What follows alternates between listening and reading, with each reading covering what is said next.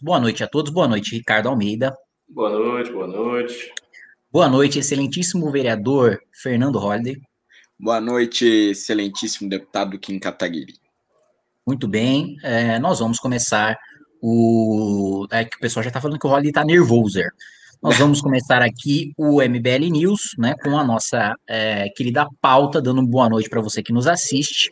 E a pauta não poderia de ser diferente, é a vontade de encher a boca do Ricardo Almeida de porrada que eu tenho sempre que ele ofende o Estado de Israel.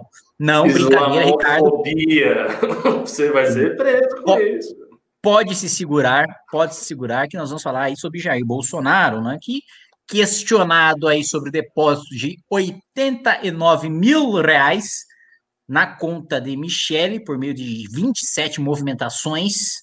É, quando questionado, ele respondeu irritado, verdadeiramente nervoso, né, tiltado. Bolsonaro tiltou com a pergunta que o jornalista fez a ele e ameaçou encher a boca do jornalista de porrada. Ricardo Almeida, é com você. Ó, oh, assim, eu acho que isso aí é curioso. É, é, o, o, ponto mais significativo do que ele fez agora é que isso vem depois de um silêncio longo de polêmicas do Bolsonaro. A gente estava vendo um Bolsonaro é, relativamente sossegado, discreto, surfando na nova popularidade que ele adquiriu a partir do auxílio emergencial, e nós víamos muito pouca polêmica no noticiário. E agora teve essa para acender as coisas. Eu acho que foi uma reação espontânea que revela quem é Bolsonaro. Bolsonaro é aquilo ali. Ele é o cara que disse que ia fuzilar a petralhada. Ele é aquilo. Assim, ele, ele, está sendo ele no mais natural possível ao falar esse tipo de coisa para o jornalista. E está diante de uma pergunta que é irrespondível. A pergunta sobre o cheque da Michelle é irrespondível. Assim, é, tá na cara e todo, todo mundo sabe, qualquer pessoa minimamente razoável, que tenha dois neurônios, sabe que as despesas familiares da família de Bolsonaro eram pagas pelo dinheiro do gabinete. Simples assim. Ele botou os filhos nos gabinetes para tirar o dinheiro e pagar as despesas deles. Então, não tem o que dizer diante de uma pergunta dessa. O cara vai, ele vai falar o quê? Ele não tem o que falar. Ele absolutamente não tem o que falar. A única coisa que ele tem que falar é isso aí que ele falou. É esse tipo de grosseria. Ele sabe que declarações como essa, na base de apoiadores dele, caem muito bem. Então, não é uma declaração problemática para o pessoal que está com o Bolsonaro. O pessoal não gosta de jornalista, acha que o jornalista está enchendo o saco do grande presidente, que não é a função do jornalista. A função do jornalista é ficar passando pano, que nem faz o Rodrigo Constantino. Então, o pessoal não acha que isso é problema nenhum. Uh, os os nordestinos e os mais pobres de outras regiões, que ele agora está cooptando através do auxílio emergencial, também para eles pouco li. Então, na prática, isso aí que ele fez, teve uma reação. Assim, a reação do, do, do Twitter foi muito enérgica. A gente viu uma reação muito grande, todo mundo colocou lá aquela pergunta, senhor presidente, blá, blá.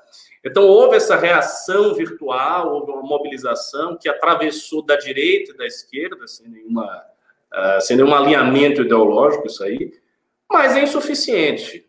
Essa mobilização não vai alterar nada no jogo. Mas ele não perde poder político interno, ele não perde popularidade, ele não perde apoio dos seguidores, ele não perde nada, ele apenas comprova mais uma vez que ele é um boçal, que ele é um arrogante, é um, é um, presidente que não sabe se portar no cargo, não tem a menor noção da liturgia do cargo, porque até que ele pensasse isso, ficasse com raiva, mas ele teria que se controlar naquela circunstância. Então, ele não sabe o que é isso e vai tocar o Brasil aí e, eventualmente, cair numa polêmica semelhante a essa. Né? E a gente fica refém a comentar esse tipo de coisa, mas como ele conseguiu adquirir uma certa estabilidade, coisa que a gente já vem analisando em vários programas anteriores, esse comentário cai um pouco no vazio, porque tá, ok, houve uma mobilização no Twitter, todo mundo falou aquilo, mas o que, que vai acontecer com o presidente? Ele vai ser processado?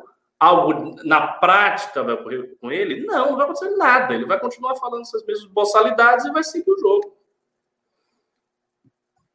É perfeito, irretocável. Eu acho que Ricardo Almeida é, mata o assunto. Né? Resumir a pauta, né? Resumiu, não, é, é exatamente o quê? Não, Fernando, Fernando vai passar o pano, ele, ele, vai dizer que tá tudo bem, tá aí um soco na boca do jornalista. Fernando Holliday discorda, quer comentar o assunto, Fernando? Não, eu, ia, eu nem iria lhe passar a palavra, eu falei, Ricardo matou tanto que nem, nem vou mais, já que você quer comentar, comente. Não, não há espaço para contraditório mais nesse MBL News, eu vou falar. Negócio é, é, é, o seguinte: eu, quando eu ouvi o áudio pela primeira vez, eu ouvi um cara de fundo falar da filha do presidente. Depois, depois olhando o vídeo com calma, legendado, eu vi que na verdade tinha um cara falando da feirinha numa catedral, não sei o quê. Veja bem, não estou aqui passando pano, mas estou levantando a possibilidade de que pode ser que o presidente tenha entendido errado o que um dos seus, dos seus apoiadores disse. Porque quando você ouve, assim, no, no meio da confusão, várias pessoas falando e tudo mais, você fica na dor. É que agora tá legendado, todo mundo já viu e tudo mais.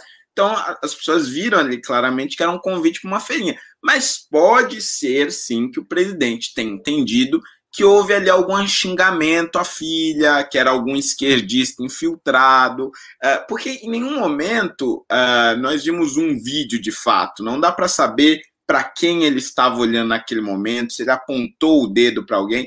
Os jornalistas, claro, sempre com uma má vontade pressuposta, partiram do princípio de que ele tinha dito isso para algum jornalista que fez a pergunta ali sobre a Michelle ou qualquer outra pergunta. Mas não é possível nós dizermos categoricamente que foi isso, porque veja bem, todas as outras vezes em que o Bolsonaro se meteu em polêmica e, e, e, e não respeitou ali a, a liturgia do seu cargo, em nenhum momento ele tentou voltar atrás, principalmente quando é jornalista, como ele está tentando fazer agora, né? Dizer que, ah, não, ouvi outra coisa. Não, quando ele ofende jornalista, ele ofende jornalista. E fica por isso mesmo, porque vai ficar por isso mesmo. Então, não há razão para o Bolsonaro agora, junto com a sua base de apoio, tentar desfazer essa imagem de, agress... É, é, é, de, de ter agredido verbalmente um jornalista ou de ter ameaçado, porque ele já fez coisas piores quando era deputado e mesmo na presidência da República em outros momentos cruciais do país. Então, a reação dele nesse exato momento e o seu recente histórico, digamos, de certa tranquilidade, com um perfil mais moderado, me fazem colocar em dúvida se realmente ele estava se referindo ao jornalista ou se ele entendeu de forma equivocada o que um dos seus eleitores tenha dito. Veja bem, não é um pano, o pano não está aqui, o pano está guardado na lavanderia, mas é uma dúvida é uma dúvida que se coloque. Acho que é uma dúvida mais do que legítima. É, faz, faz algum sentido aquilo que você falou, só tem alguns probleminhas aí. Né? Primeiro, quando você disse que o Bolsonaro tentou voltar atrás, ele não tentou voltar atrás. Ele, na realidade, dobrou a aposta. Né? Ele disse basicamente o seguinte: vocês do jornalismo estão aí me perseguindo, interpretando que eu fiz fora do contexto, eu ouvi errado e problema de vocês.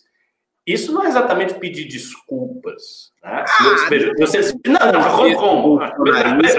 Não, peraí, mas se você tem uma atitude agressiva, que é interpretado por todo mundo como um cala a boca, vou dar uma porrada na tua boca, seu jornalista, porque você está me perguntando aquilo que eu não quero ouvir. Né? Que foi isso que saiu nas redes. E você vai pedir desculpas, você diz, olha, me exaltei, pensei que tivessem falado da minha filha, mas não era, peço desculpas à classe jornalística que está fazendo um bom trabalho de investigação e é necessário fazer as perguntas. É assim que você vê. Não é, não é dizer que o problema é do jornalista. O problema não é do jornalista. O problema é dele. E assim, se ele não ouviu direito, também é problema dele. Quer dizer, as pessoas têm que ficar verificando se o Bolsonaro é surdo, se ele ouve bem ou não. Ele que tem que ouvir as coisas. Pô. Ele está ali naquele contexto. Não é a responder agressivamente, dizendo que vai dar porrada em todo mundo, depois, ah, eu não ouvi direito, então o problema é de vocês, interpretar errado. Isso não tem sentido. E mais, ele chegou, recentemente ainda teve o, o disparate, né, de disparate. falar do Covid, de falar do Covid, de dizer que ele teria grandes chances de não morrer por causa do seu passado de atleta e chamar os jornalistas de bundões. Isso no mesmo contexto em que ele acabou de fazer isso. Então, assim, obviamente não é uma, um, um sujeito que está predisposto a pedir desculpas ou a recuar. Ele quer dizer que houve uma má interpretação para fazer o que ele sempre vem fazendo. Chancelar a ideia de que a mídia o persegue, que os jornalistas o odeiam, que todo mundo persegue. Que é uma ideia, veja só, tem uma certa verossimilhança, porque é óbvio que há muita má vontade do jornalismo brasileiro contra Bolsonaro, e essa má vontade não é porque ele é violento, não é porque ele é grosseiro, não é por nada. Essa má vontade, a raiz básica da má vontade é ideológica. Ponto final. Assim, qualquer um que representasse o que Bolsonaro representa, não precisaria nem representar o que ele representa. Imaginando, por exemplo, um presidente do MBL, um presidente do MBL seria objeto de profunda antipatia por parte do jornalismo brasileiro. Não tem a menor dúvida, menos do que o Bolsonaro, mas seria. Então, assim, a raiz disso é ideológica, é óbvio. Mas as atitudes dele, todas elas, corroboram a antipatia, elas justificam. É aquela coisa, ah, você é um cara de direita, então eu te chamo de autoritário. Mas você se comporta como um autoritário. Eu te chamo de boçal, mas você se comporta exatamente como um boçal. Eu digo que você não tem nenhum respeito pelo jornalismo. Em todas as ocasiões você demonstra que você não tem nenhum respeito pelo jornalismo. E aí você reclama e diz: Meu Deus, nossa, são tão antipáticos comigo, estão me interpretando mal.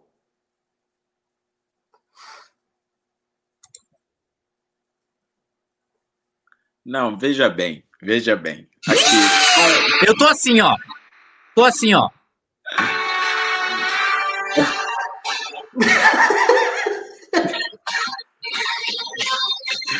Veja, eu acho que faria. Tô só com o Ricardo das Arábias aqui. Eu tô só fazendo a dança do ventre. A análise do Ricardo, ela faz um completo sentido se o nosso presidente da República fosse qualquer outra pessoa. Mas veja, o fato dele se preocupar em justificar a frase dele contra um jornalista, ao meu ver, já é um recuo. Porque, veja, isso não é do, do, perfil do Bolsonaro. Ele não faz isso. Quando ele solta uma frase polêmica contra alguém, das duas, uma. Ou ele se cala e, e deixa o, treco no ar, e aí a, a sua militância faz o resto, ou ele reforça de alguma maneira e, portanto, ele continua insistindo e batendo naquela, naquela tecla até que o desgaste seja o máximo possível, ele não consiga continuar. Ah, ou ele, ou ele faz algum tipo de, de recuo, e neste caso aqui nós estamos diante de um tipo de recuo. O que, mais uma vez, me faz uh, uh, colocar em dúvida realmente se ele ouviu corretamente naquele momento da entrevista. Mas, independentemente disso, fato é que, como o próprio Ricardo disse, existe uma má vontade da imprensa em relação ao presidente, seja por qualquer motivo que seja.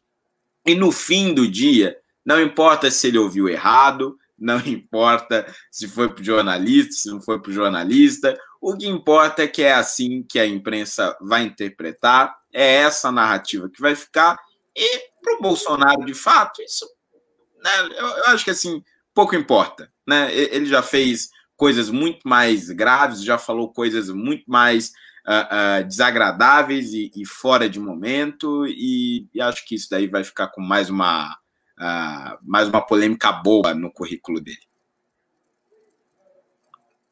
Só lembrando aqui que a Lei 16.816 de 2020, Lei Municipal, é, de autoria do senhor Fernando Holliday pro, proíbe né, a atuação de flanelinhas. Né? Então, o senhor pode ser multado por essa sua atuação ali, passando o pano sem sequer que o motorista do carro tenha pedido. Né? Sem autorização, configura atividade flanelinha com multa de R$ 1.500, lei aprovada por Vossa Excelência, sancionado pelo então prefeito João Dória. Muito bem, vamos seguir aqui no nosso debate, né? Vai debate MBL News. Agora já sei, você é mediador, vocês dois vão brigar. Ah, eu, eu, posso fazer uma sugestão? É o seguinte: tem, tem, umas pessoas que falaram já nos programas anteriores sobre a possibilidade da gente fazer uns news temáticos, né? Falar de temas, de assuntos. Eu volto a fazer a sugestão aqui. Se você está nos assistindo e você acha que essas pautas já estão requentadas, porque de fato a gente fala muito de Bolsonaro, e você quer ouvir outra coisa, pimbe outra coisa. pimbe alguma, faça uma pergunta sobre a, a, a, a vida legislativa do Kim, os projetos que ele está fazendo, uma pergunta para o Holiday, como é que está a pré-campanha, alguma pergunta filosófica para mim, que a gente responde. A gente não precisa estar adstrito com a bola de ferro a essa pauta, não. A gente pode variar. Muito bem, adstrito com uma bola de ferro. Disse, assim falou, não foi Zaratrusta, mas foi uma pessoa muito mais legal, que é o Ricardo oh. Almeida diretamente do, da Arábia Saudita aqui para o MBL News, né? Dos estúdios da MBL Arábia ali nos respondendo. Muito bem. Então, enquanto não nos mandam né, esses pimbas aí temáticos para a gente começar a treta, é, eu vou dar o prosseguimento à nossa agenda e a nossa pauta do, do dia. Nós tivemos a notícia hoje cedo né, da Operação Lucas 12, Operação Lucas 12. O que, que diz Lucas 12? Você, Fernando Holliday, que é um, um, legítimo católico, você sabe de cor aí o que diz Lucas 12? Não, esse negócio de saber de cor a Bíblia é, é, é mais com um protestante mesmo. Hum, desculpa, esfarrapada. São Tomás de Aquino, medievais, sabiam a Bíblia toda. é verdade. Muito bem. Lucas 12 foi a operação deflagrada né, pela polícia hoje pela manhã contra filho da deputada Flor de Lis, né, porque ela, segundo a Polícia Civil, teria né, envenenado o marido ao longo do tempo com arsênico, teria colocado arsênico na comida do marido ao Caramba. longo dos dias, né, falhado. Depois, ela teria tentado matar o marido, né, é, numa viagem, porém, um parente foi junto nessa viagem, ela desistiu, porque não queria matar junto o parente. É, depois, na saída de uma igreja, ela teria tentado também matar o marido, porém o marido teria trocado de carro, confundiu o, o, o, aquele que seria, né, o filho que seria o, o, o que efetuaria os disparos. Então, né, por fim, ela convenceu né, o filho a matar o marido na própria casa dela. Ela ficou uh, avisando né, pelo zap zap o horário em que o marido chegaria na sua casa, segundo a Polícia Civil. E depois de avisar o horário, o filho foi lá e efetuou 30 disparos contra o pai. 30? É, 30 disparos contra o pai, né? É, e isso teria sido aí a mando da deputada Flor de Lis, que não foi presa apenas porque possui imunidade parlamentar e, portanto, só poderia ter sido presa caso o crime fosse cometido em flagrante, né? É um crime inafiançado, a gente está falando aí de um homicídio triplamente qualificado, é, e também de organização criminosa majorada, né, que é o crime, os crimes pelas quais ela está sendo acusada. Ricardo Almeida, aliás, vamos inverter a ordem agora. Fernando Holliday, seus pareceres aí sobre o caso. É, bom, esse é um caso assustador, né, chocante mesmo, porque eu lembro que quando estourou esse caso, a, a Flor de Lis fez diversas entrevistas e eu, eu não sei assim se eu sou muito ingênuo ou não, mas, mas ela parecia que estava realmente chocada com a morte do marido, né? Chorando horrores e tal, e, e, e parecia bem, bem impactada com aquilo. Agora, hoje eu vi por cima a notícia, né? E, e na mensagem onde ela teria pedido ali a morte do marido, né? Teria encomendado a morte do marido, ela pega e diz o seguinte: é, bom, eu não posso me separar dele porque isso seria um escândalo aos olhos de Deus. Então, isso é o que é. Então, é, é, tipo assim, eu não vou me separar, né? Porque senão vai, vai pegar mal lá em cima e tal. Mas então vou matar para resolver o problema. Quer dizer, é assustador o nível das mensagens. E é assustador quando você para para olhar as declarações dela para a imprensa, quando da morte do marido, as entrevistas que ela deu, é, é, o, o, contexto todo, né? Que os filhos foram ali logo de cara os primeiros suspeitos e tudo mais. Então se olhava para ela e você achava, pelo menos eu achava, que ela estava realmente sofrendo. Então, se foi ela de fato que encomendou, como tudo, absolutamente tudo agora indica, inclusive essas mensagens, é, eu acho que nós estamos falando aí de uma psicopata, né? Que foi eleita deputada federal.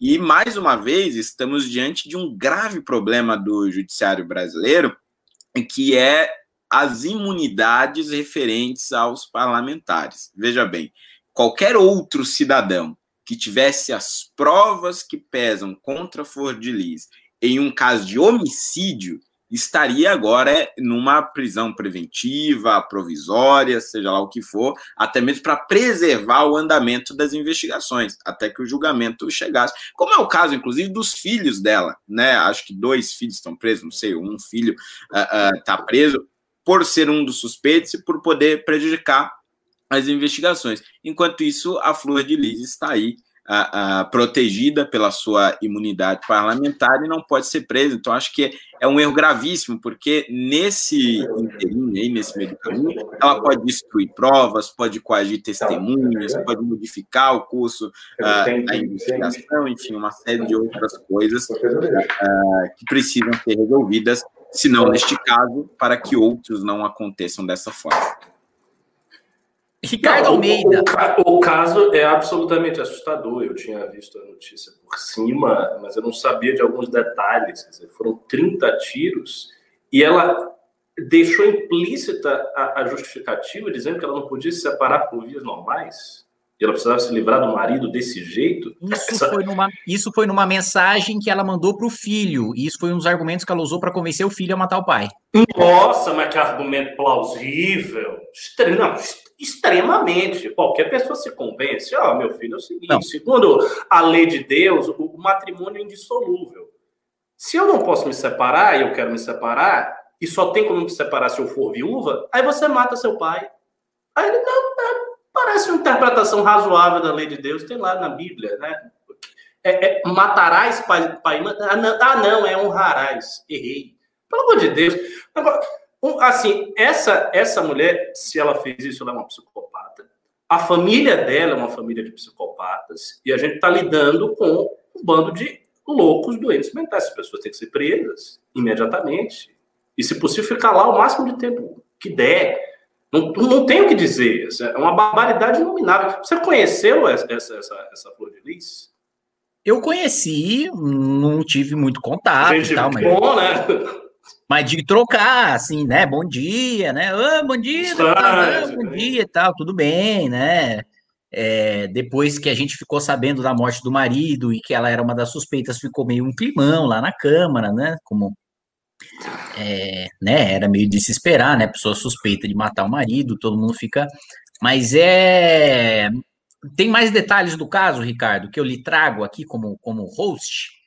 O marido, ele era uma espécie de administrador de conflitos entre os filhos de sangue do casal e os filhos adotivos, né? Eles é uma família grande, a gente está falando assim, salvo engano, assim, de, de mais de uma dezena, de 20 ali, filhos entre os filhos de sangue e os filhos adotivos, e, e o, o, tinham conflitos ali que eram mediados pelo pai, Alguns filhos ficavam do lado da mãe, outros filhos ficavam do lado do pai, tinha meio que essa confusão.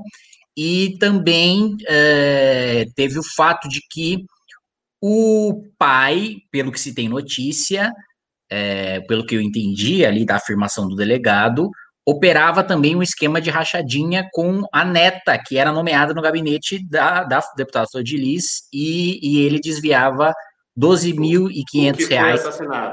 Isso, R$ 12.500 por mês e a, a neta ficava com R$ 2.500, né? Então, enfim, o trâmite do caso agora, né, é deputado como herança da nossa Constituição de 1988, só pode ser preso em flagrante de crime inafiançável. Isso, claro, é perfeitamente compreensível do ponto de vista do legislador de 1988 que saía de uma ditadura e tinha medo de perseguição judicial, perseguição por causa do poder executivo.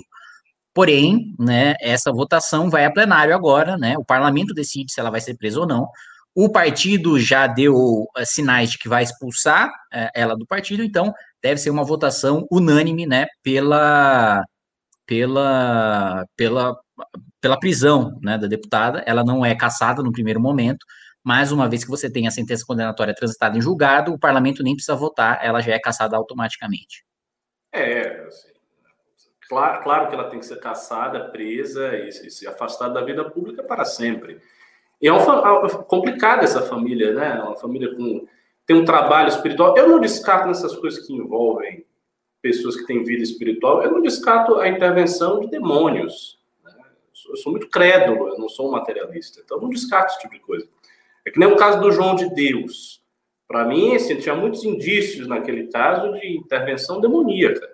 Então não se sabe o, que tipo de portas espirituais as pessoas estão abrindo, o que, é que elas estão fazendo para chegar a esse ponto.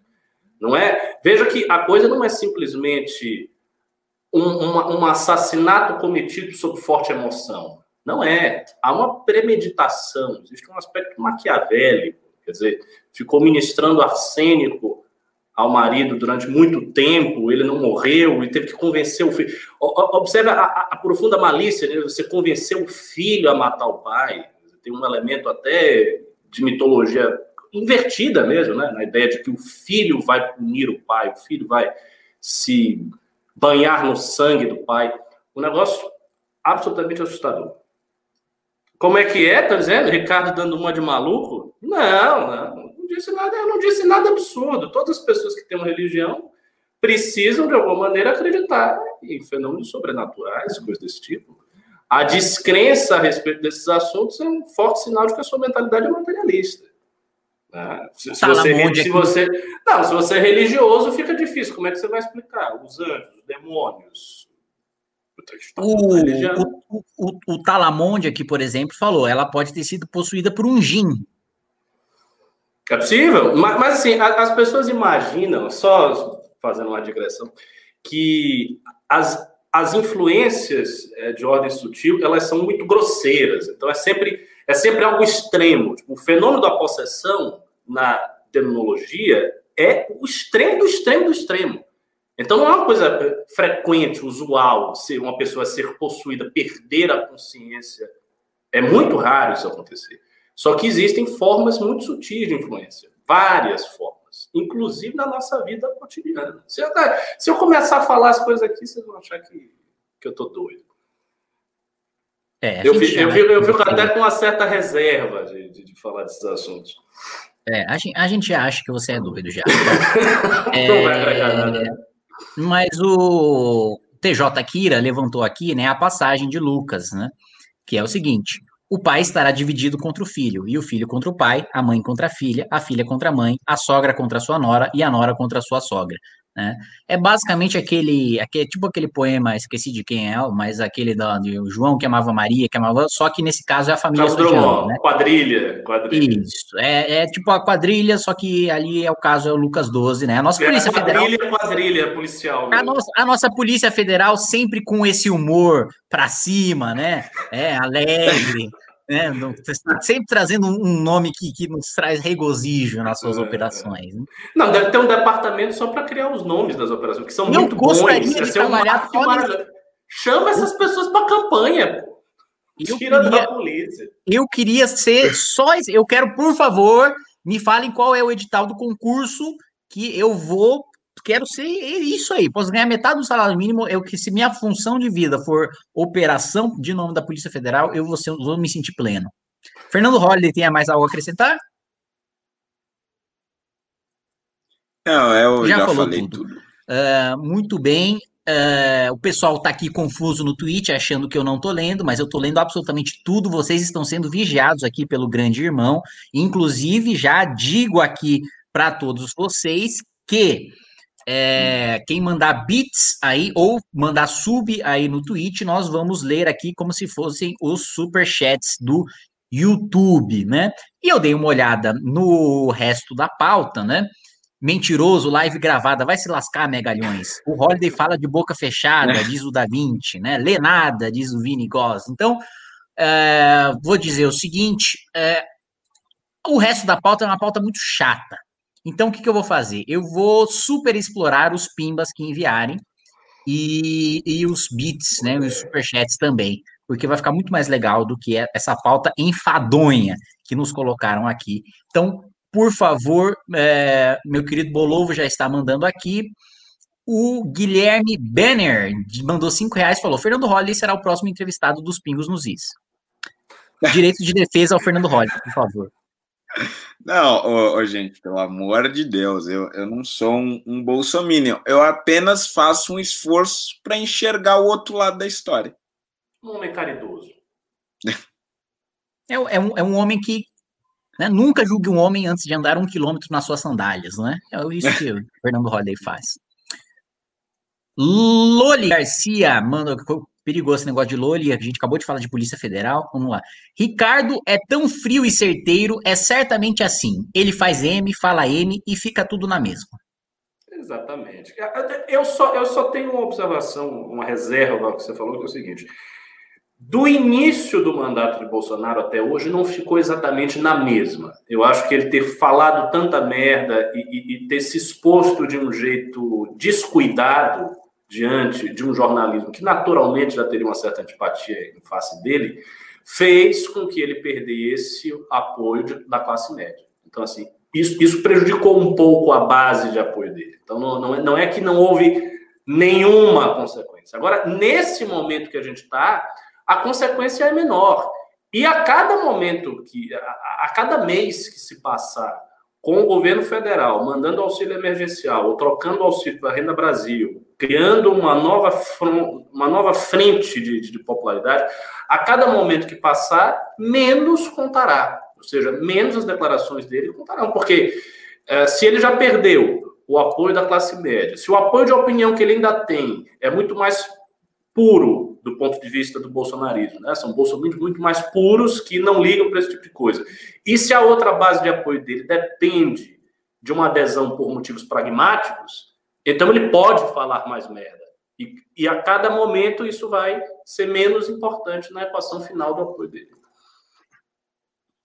Perfeito, perfeito. Análise aí de Ricardo Almeida. Próximo Pimba está aqui é também do Draxis, né? O Draxis mandou. Ué, não, calma. É, o Draxis tá certo. Não tiltem com esse pimba, mas Ricardo Ribeiros, Larissa Gomes e Tony Ribeiro são grandes fãs do MBL, que me pediram para vir aqui pimbar para desbani-los do canal é o meu trabalho. Não é Essas cara... pessoas não existem, né? Porque todo dia esse cara fala isso. Elas não existem, né? Eles são ficção. Eu não sei. Eu sei que assim, há uns. Faz, sei lá, faz o quê? Faz duas semanas que eu participo do MBL News. Há duas semanas, quando eu participei, tinha essa mesma demanda. Assim, se não foi corrigido ainda, é, é, ou os operadores. Hoje a gente está sendo muito trollado, ou os operadores do MBL News são de uma incompetência, é, é, é, como diria o professor Marco Antônio Villa, é de uma incompetência pantagruélica, um negócio assustador, é, é, burro, incapaz, é marginal no sentido de, de estar à margem da lei. Muito bem, depois ele corrigiu, correção, Tony Fernandes, mandou mais cinco reais só para corrigir, falando que não era o Tony Ribeiro, era o Tony Fernandes, né? Eu acho que é, não sei, esse negócio de confundir Tony Ribeiro com Tony Fernandes começou a trollar. O João Lucas Figueiredo mandou 10 reais. Iria usar meu pimba para falar que o Holiday defendeu o presidente da República para trocar o patriota pelo novo, mas vou ser bonzinho. Kim Holiday, qual é a melhor e a pior coisa de trabalhar na gestão pública? Eu, como sou o host, vou passar a batata quente para Fernando Holiday. A pior e a melhor coisa? Uh, acho que a, a pior coisa é lidar com outros funcionários públicos a melhor coisa é você conseguir fazer algo que realmente mude a vida das pessoas. Eu concordo com a melhor coisa, você vê o resultado na ponta do que você fez, da lei que você aprovou sendo aplicada, ou de uma coisa que você votou. Por exemplo, eu me lembro de um momento em que a gente tinha, não era nem meu, mas a gente tinha votado uh, permissão de utilizar o fundo do FGTS para empréstimos né, mais, mais baratos para entidades filantrópicas e hospitais.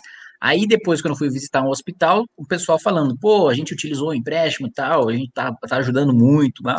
Foi um negócio legal que me deixou feliz. A pior coisa é você trabalhar muito, ter baixa produtividade, porque o regimento é extremamente burocrático, e mesmo trabalhando muito e tendo a frustração de ter pouco resultado, você ter fama de vagabundo porque você é político. Para mim, essa é a pior coisa de todas.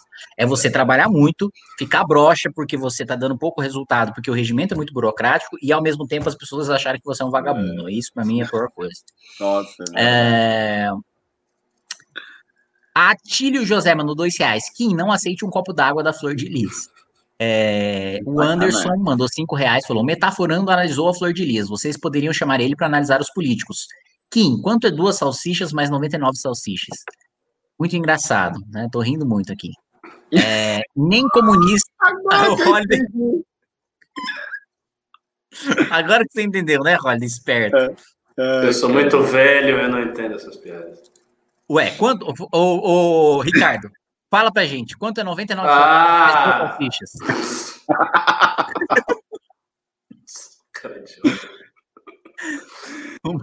Sou muito velho.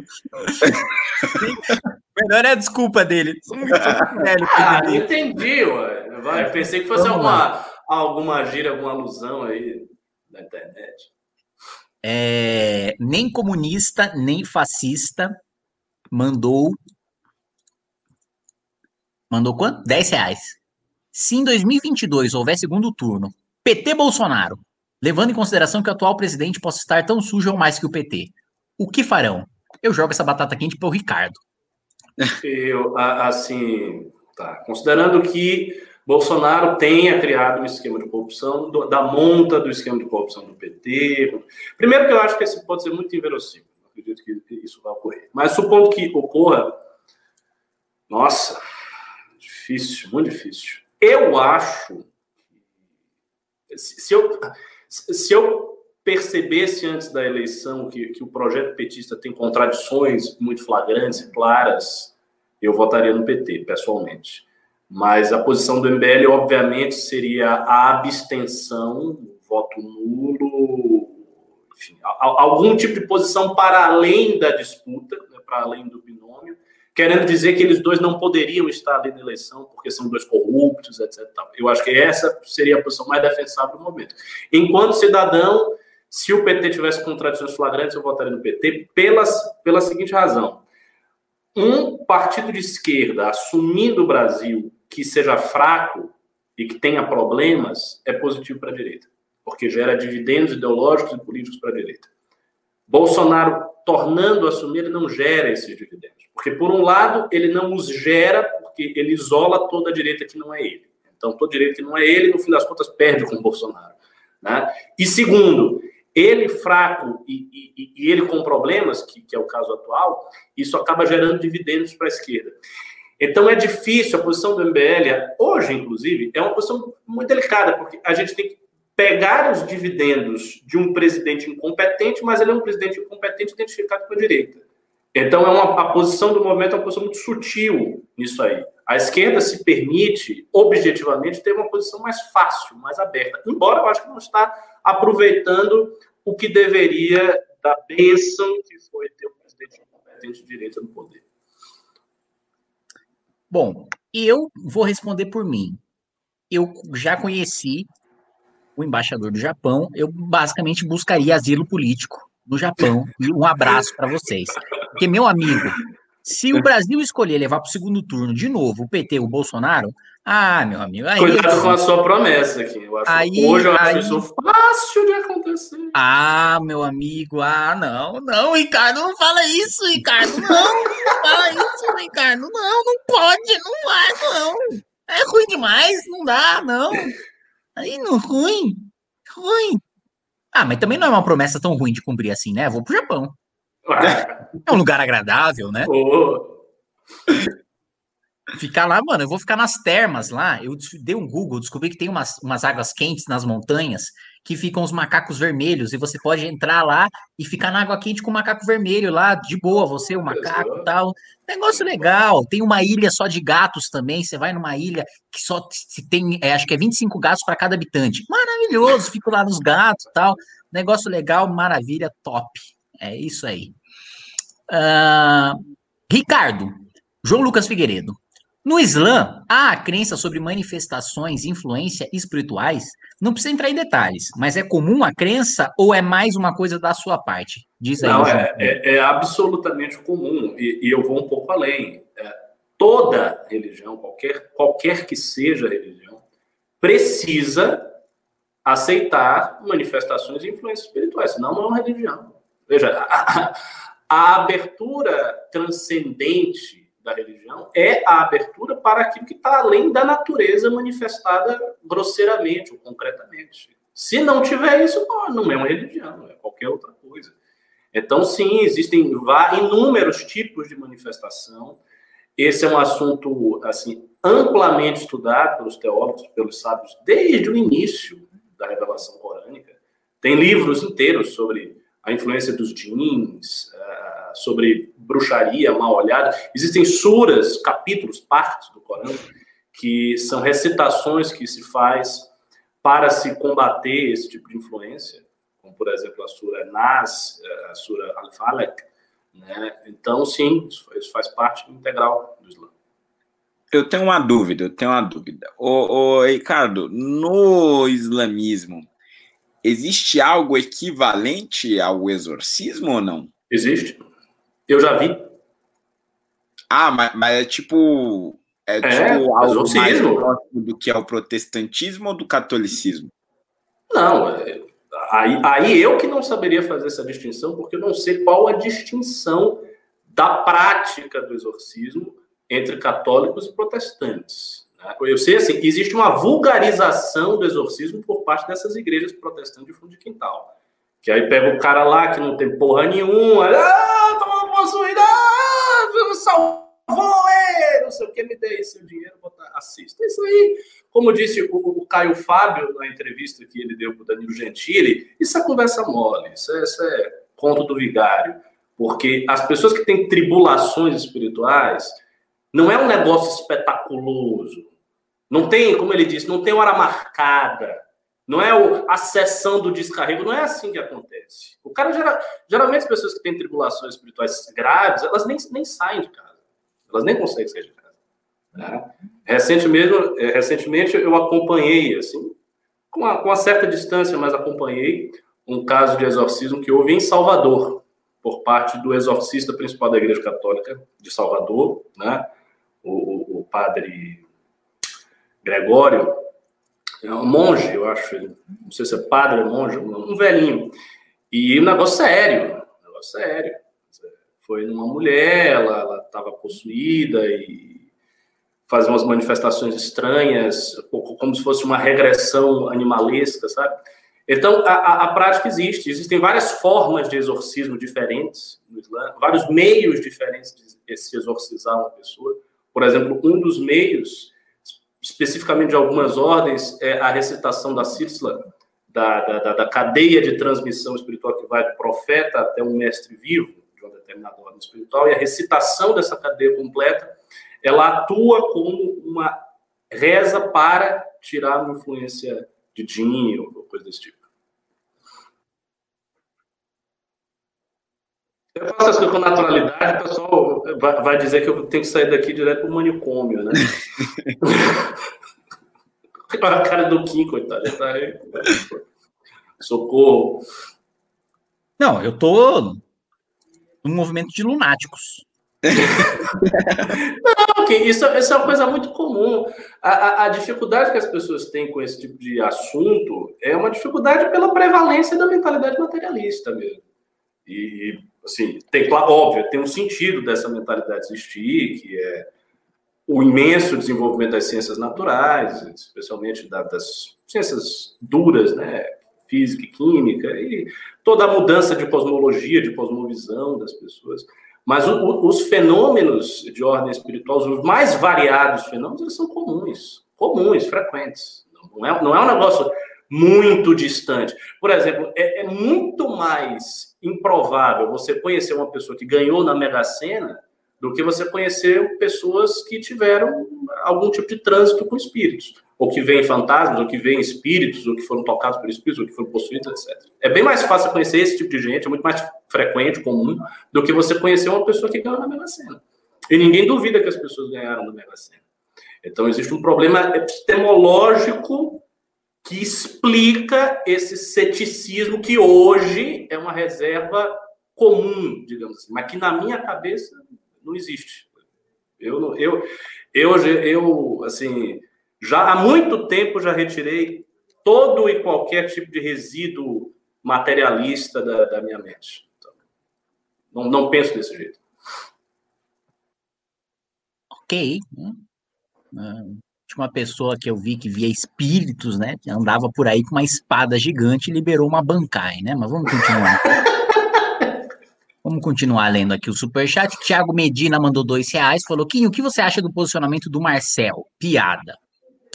Eu respeito o Marcel, Marcel é meu amigo, e acho que ele faz menos críticas ao governo do que deveria. Só vou dizer apenas isso, não vou criticar o Marcel Van A Pri Pompeu mandou que, que é isso? Dólares canadenses? É, mandou 6,99 dólares canadenses. Falem sobre a campanha do Arthur, se puderem. Tem alguma novidade ou política normal? Vai levantar um anão? Não podemos falar sobre pré-campanha no MBL News, sob pena de levar multa. Infelizmente, não posso sequer continuar desenvolvendo esse raciocínio é, inclusive, mês passado chegou um boleto de 40 mil reais para eu pagar de ainda da eleição de 2018 por causa dessas perguntas. Nossa. Luiz Filho mandou 5 reais. Quinho, quanto à reforma tributária que atualmente se pretende discutir pode vir a postergar uma discussão mais profunda sobre o tema no Congresso? Não, eu acho que a discussão de reforma tributária que está acontecendo agora é uma discussão profunda sobre todos os, os aspectos da nossa legislação. É, a gente discute desde os impostos federais, os estaduais, os municipais, vai até. Ó, a gente está discutindo PIS, COFINS, ISS, ICMS. É, é mais fácil falar do que a gente não está tratando do que falar do que a gente está tratando.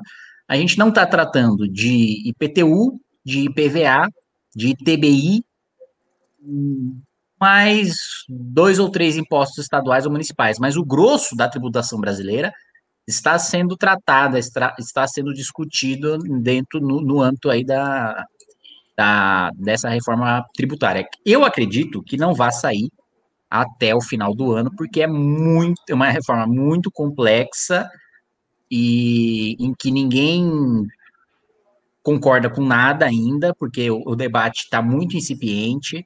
A gente está num plenário de votação virtual em que o poder fica muito concentrado nos líderes partidários, então votações mais complexas, a maior parte dos deputados tem resistência, né, de levar em frente, porque ficam com a sua voz esvaziada, né, no cenário de plenário virtual. Então, e ninguém. E, e, tem mais uma coisa, né? A reforma da Previdência só foi aprovada depois que todo mundo entendeu o que, que era a reforma e todos os contra-argumentos foram vencidos na sociedade, né? Hoje, você pergunta para as pessoas na rua, reforma tributária vai sair o que de lá? Ninguém sabe dizer, né? É uma coisa que falta amadurecimento. Ninguém coloca, por exemplo, ah, fala um argumento contra a reforma tributária. Ninguém na rua sabe dizer. Né? Então, é um negócio que ainda falta amadurecer, né? É... Leandro Ou mandou 7,90. Quem, quem é o deputado mais gente boa, fora você? Eu não sou um deputado gente boa, na verdade, todos os convites para socialização que os deputados mandam, principalmente a famosa pelada de quarta, eu recuso e vou para casa dormir. Que Nossa, eu não vou quarta-feira, quarta depois de 80 horas de comissão, mais 80 horas de plenário, eu não vou lá ser humilhado pelo Romário, né? Pelo amor de Deus, é só o que me faltava eu me prestar a esse papel, né? Eu vou, eu não ganhei nunca nenhuma Copa na minha vida. Eu vou lá jogar pelada, ser humilhado pelo cara, né? Porque o que tá assim, que se aposentou há 80 anos, mas ainda me humilha. Então, para que eu vou me dispor a isso? Não tem porquê, né? É, eu acho que isso fere, inclusive, o princípio da dignidade da pessoa humana. Mas uh, deputado mais gente boa, um deputado mais gente boa, deputado mais gente boa, deputado mais gente boa, deputado mais gente boa.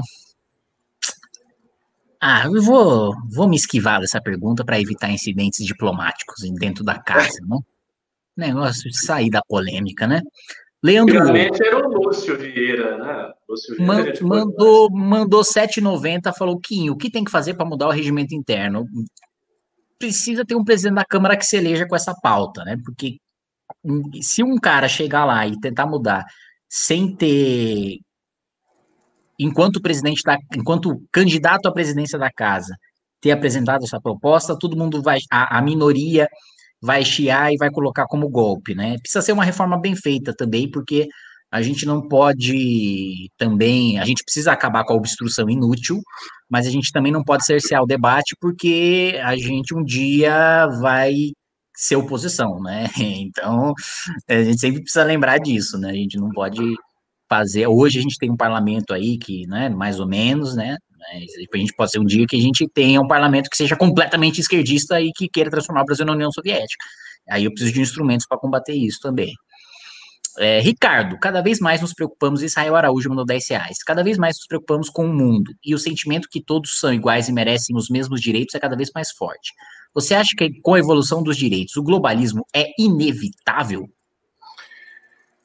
Essa é uma pergunta bastante complexa, porque veja, existe uma relação de convergência entre o globalismo, pelo menos uma interpretação do globalismo, e a universalização dos direitos. Né? E, e, qual é a convergência? Onde é que se encontra essa convergência? Essa convergência se encontra precisamente na obra de Kant, Ideia para uma História Universal. Então, quando Kant pensa o modelo de sociedade internacional no iluminismo, ele pensa uma sociedade em que os direitos formalmente constituídos se universalizarão cada vez mais e essa sociedade entrará numa espécie de concerto universal né, das nações, e esse concerto universal constitui uma nova ordem, saída e superior daquela ordem tradicional das monarquias europeias que ele ainda vivenciou.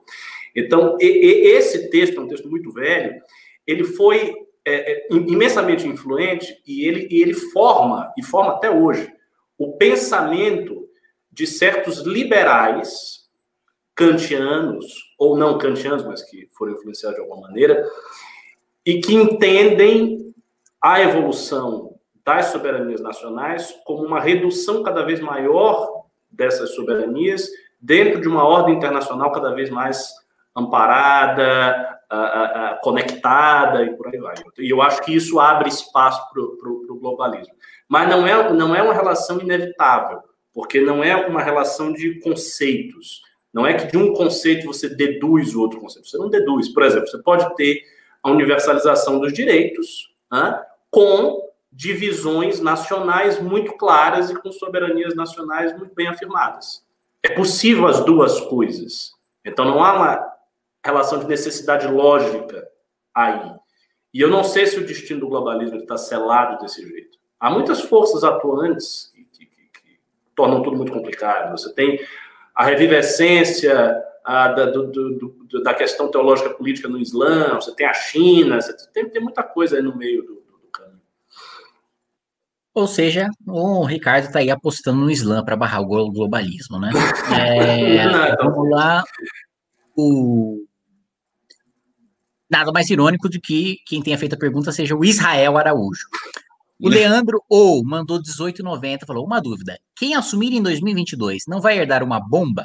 Teto de gasto furado, quase 10 anos de déficit primário, dívida PIB mais que 100%, será igual 2015. Jogo essa para o Fernando Holder. Olha, eu acho que boa parte disso aí ainda não aconteceu, né? Pelo menos a ameaça de furar o, teto de gastos ainda está no âmbito da ameaça, né? Pelo menos acredito eu, enquanto Paulo Guedes continuar como ministro da Economia, mesmo que seja só por algumas semanas, uh, ainda será somente uma ameaça. E querendo ou não, a reforma da Previdência deu um, um certo fôlego né, para o Estado brasileiro. E a gente ainda tem a possibilidade uh, de ser votada a reforma tributária ou a reforma administrativa ou as duas ainda. Né? Eu acho que é, é muito cedo para a gente falar daquilo que será herdado pela gestão eleita em 2022. Eu acho que essa recuperação de popularidade do presidente e o alinhamento dele com o Centrão pode trazer algum fôlego, inclusive para as contas uh, para 2023. Tá aí o Fernando Holliday, né, dizendo que a aliança com o Centrão, que basicamente se baseia em inauguração de obra e gasto público, pode dar algum alívio para as contas públicas em 2022, né? Próximo, Pimba, é, o grande Johnny, né, mandou dois reais. Cadê as aulas da Academia MBL? Essa eu jogo para o professor Cabum. É, me avisaram que elas vão começar próxima semana. Então, todo mundo que for dar aula, próxima semana já tem que preparar e já começar. É, nós três, inclusive, iremos dar aulas. Eita! O Marcos Paula da Silva mandou cinco reais. Professor Ricardo, tem algum ritual de exorcismo na sua religião? Acho que você respondeu isso, né? É, já respondi. Tem número. É, aproveitando o ensejo, é... quantos demônios expulsaríamos do Boulos no exorcismo? É, vou coitado do Boulos. O Boulos é só...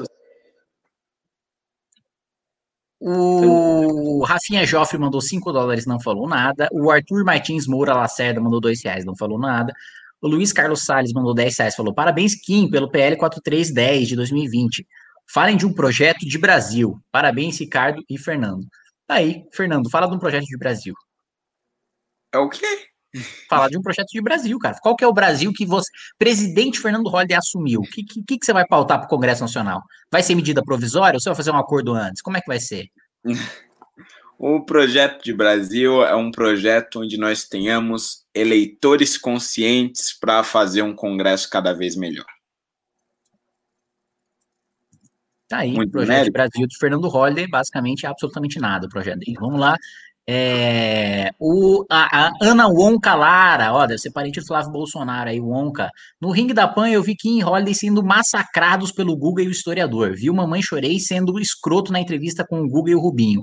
Holiday só fala besteira no Twitter, eu acho. Nossa, a Ana Wonka Lara pegou esse pimba pra, pra cagar na nossa cabeça. Mas é bom, ela pimbou mais, é bom mais, mais um, um, mais um pimba da Ana Wonkalara, que mandou 10 reais. Eu acho que o MBL se perdeu dentro da própria bolha, sem maturidade, sem nada. Não à toa que ninguém nos leva a sério. Parecemos um bando de garotos insensatos brincando de política. O fracasso do três pontinhos. Não terminou o resto da pergunta dela. E aí, Bolovo, cadê o resto da pergunta? O fracasso do Arthur será um balde de água fria que pode acabar com o MBL de vez fracasso não de perder, mas de fazer traço nos votos. E o que é interessante é o seguinte, ela se colocou como uma pessoa do MDL, né? Então, que de alguma maneira está identificada. Ninguém nos leva a sério. É, Começa nos... a responder, que eu vou falar algumas coisas também. Muito bem, eu acho o seguinte, é... cada vez mais o MBL se coloca no debate público de uma maneira madura e sensata, sempre que defende um posicionamento, discute internamente esse posicionamento é, antes, né, e, e para ter as respostas já, as, as possíveis críticas e para é, também, né, ter um, posicionamento mais profundo sobre a matéria. É, cada vez mais o MBL se torna, né, até citando aí já a Academia MBL, um instrumento de formação, né, mais do que um movimento político, mais um, um, um, formador de militância, um formador de políticos, um formador de acadêmicos, que eu acho que é o rumo que o movimento tende a, a seguir, né, como um, cumprindo né, um papel como um grande instituto de formação de ciências políticas, liberalismo, economia, direito e tal, é, enriquecendo né, e trazendo cada vez mais cursos e essa formação com base na, no, no, no, no desempenho né, do, do aplicativo, que as aulas começam semana que vem, né, como o Ricardo bem disse, e, e eu não vejo, o, o finalzinho que ela falou do desempenho do Arthur, o que, que foi? Que o Arthur, que um, é, se o Arthur fracassar, será um balde de água fria, e ela está dizendo que o fracasso é ele não marcar ponto nenhum, ficar com zero na pesquisa, e muito mal. Tá?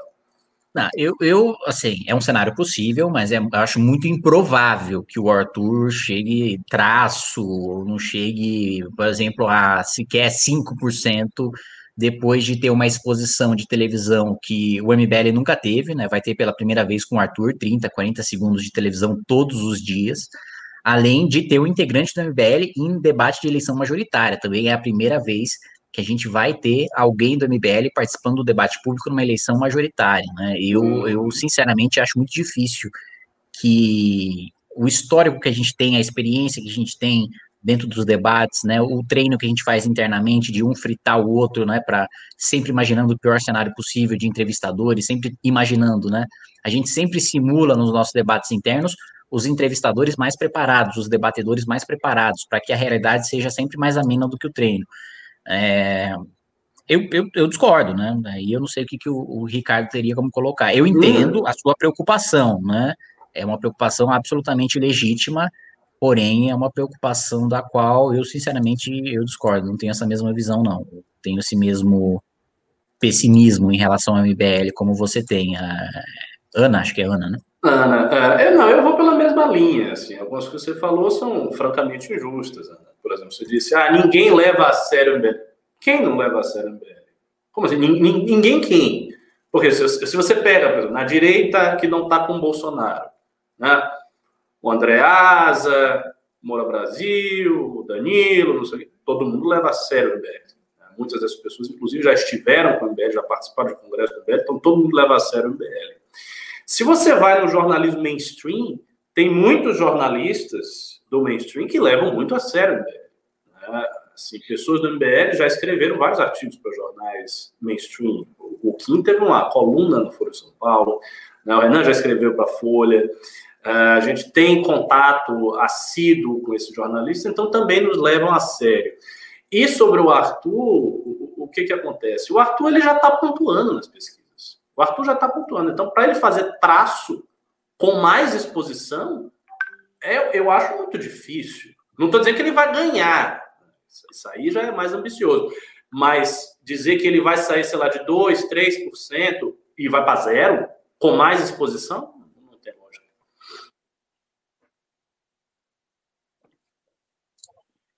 Fernando Holly, gostaria de comentar alguma coisa?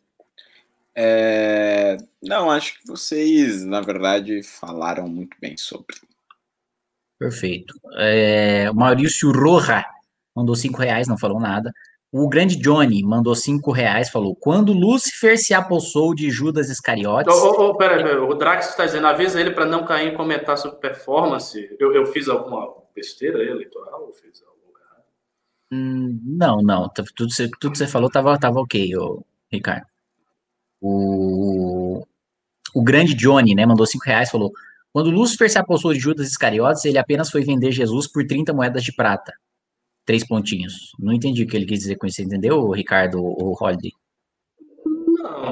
Não. Qual o ponto dele com isso?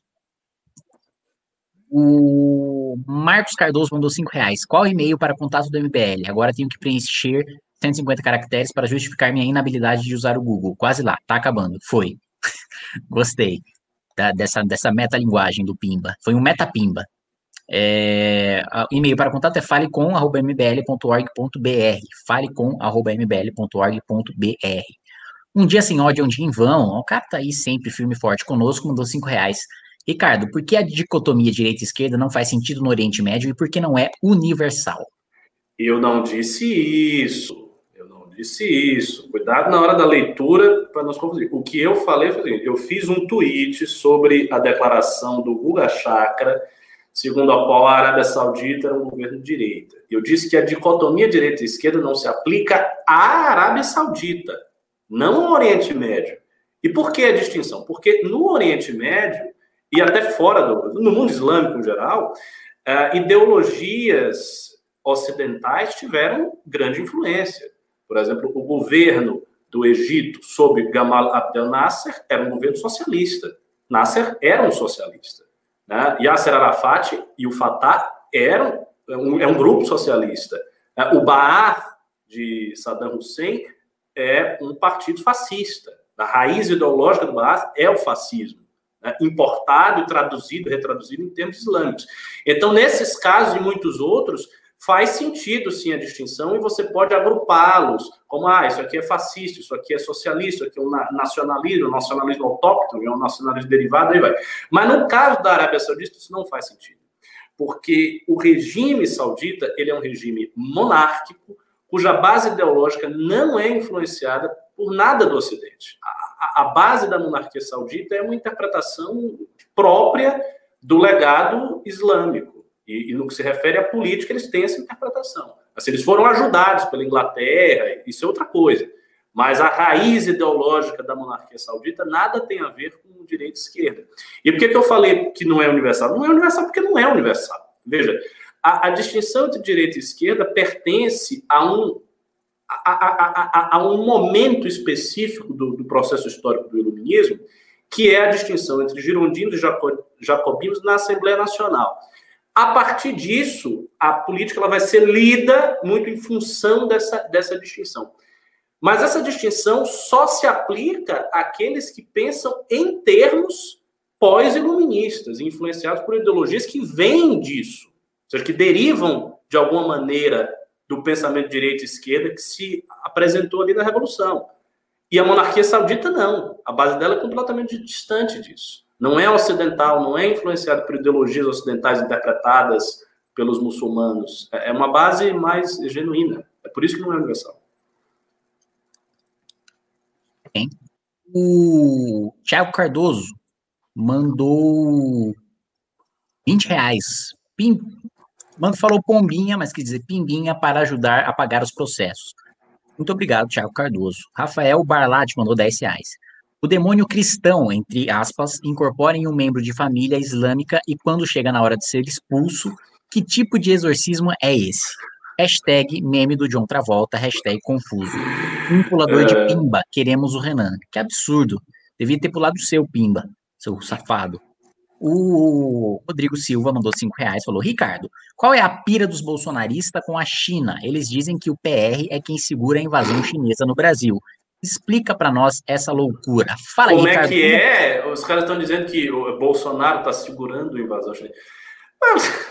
Bolsonaro não está fazendo é porra nenhuma. É, isso, isso é conversa fiada. Agora, o motivo da desconfiança é um motivo relativamente plausível. Assim, você tem um, um, país que é efetivamente uma ditadura comunista, porque é, né, governado pelo Partido Comunista desde 49, uma ditadura extremamente violenta, sem nenhum respeito pelos direitos humanos, vídeo que está acontecendo com os meus irmãos de fé, os muçulmanos uigur, e essa a ascensão econômica, industrial, militar da China é um fenômeno muito preocupante. Por que, que é um fenômeno preocupante? Porque toda a ordem social liberal progressista dentro da qual a gente vive, ela foi fundada em 1944, 45, no final da Guerra Mundial.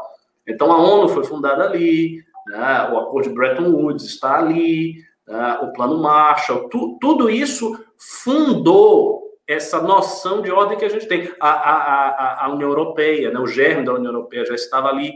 Então, essa ordem ela foi fundada nisso. E ela é fundada no quê? Ela é fundada na vitória dos aliados sobre os fascistas e depois na manutenção de um, de um equilíbrio tensional entre a União Soviética, um colosso que sai como colosso da Segunda Guerra Mundial, e os Estados Unidos. A União Soviética desapareceu. Julgou-se, como o Fukuyama escreveu, às vésperas da queda do Muro de Berlim, que nós estávamos no fim da história e que a democracia liberal havia ganho a parada, que, que ela não tinha rivais à altura, mas isso não é verdade, porque tem a China. E hoje a China é um rival geopolítico. E se a gente imaginar um mundo daqui a algumas décadas em que a força militar, a força política dos Estados Unidos se esboroar, se dissolver, e a China crescer imensamente nesse, nesse processo, e se tornar uma grande potência né, desejosa de hegemonia, aí nós temos uma situação muito complicada.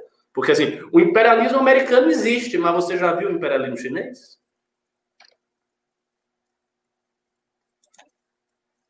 Pai da questão aí no ar, né? Eu já vi o japonês em cima da China, já sei que não é bonito. Bom, Amir Faria, Saiba, mandou cinco reais. Saiba mais sobre os jeans, acessando a página História Islâmica no Facebook e Instagram. Então tá aqui um, uma propaganda aqui. O João Lucas, João Lucas Figueiredo mandou cinco reais, falou: a direita não subestima muito o Ciro e superestima o PT. Em 2018 ninguém falava dele. Foi péssimo nos debates e mesmo assim teve votação considerável.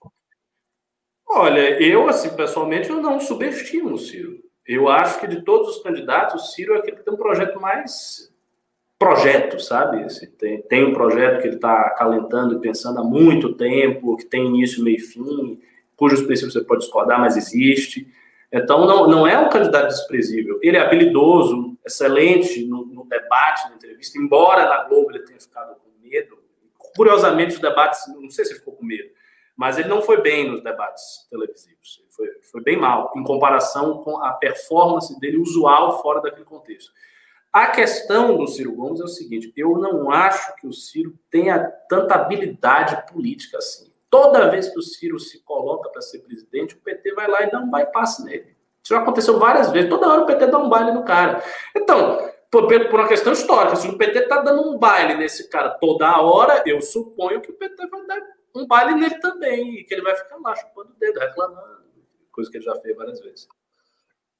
É, eu também não subestimo o Ciro Gomes, mas inegavelmente o Ciro Gomes, ele auto-sabota-se sistematicamente, assim, ele é um cara explosivo e essa explosividade dele faz com que ele é, se sabote e acabe e seja um carro, aquele, aquele cara que a gente compara num carro a alta velocidade, né? Uma hora vai bater, né? Vai avançar, vai avançar, mas uma hora vai bater.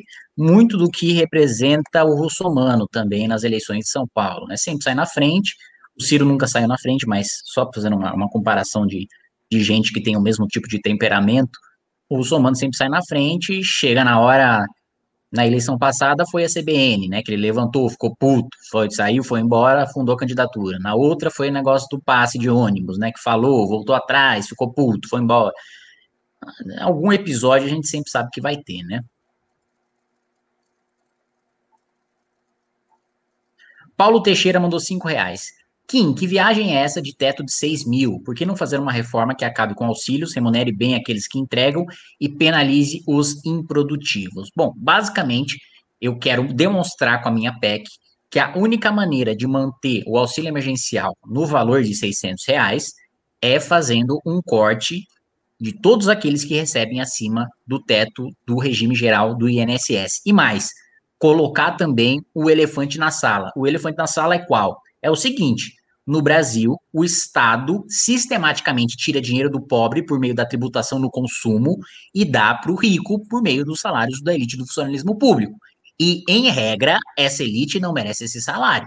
Em regra, esses juízes, esses promotores, esses deputados, esses senadores não merecem esse salário, não fazem por merecer. Não existe análise de desempenho, que é um instituto que foi previsto na nossa Constituição de 1988, é, justamente para demitir funcionários públicos que não têm rendimento.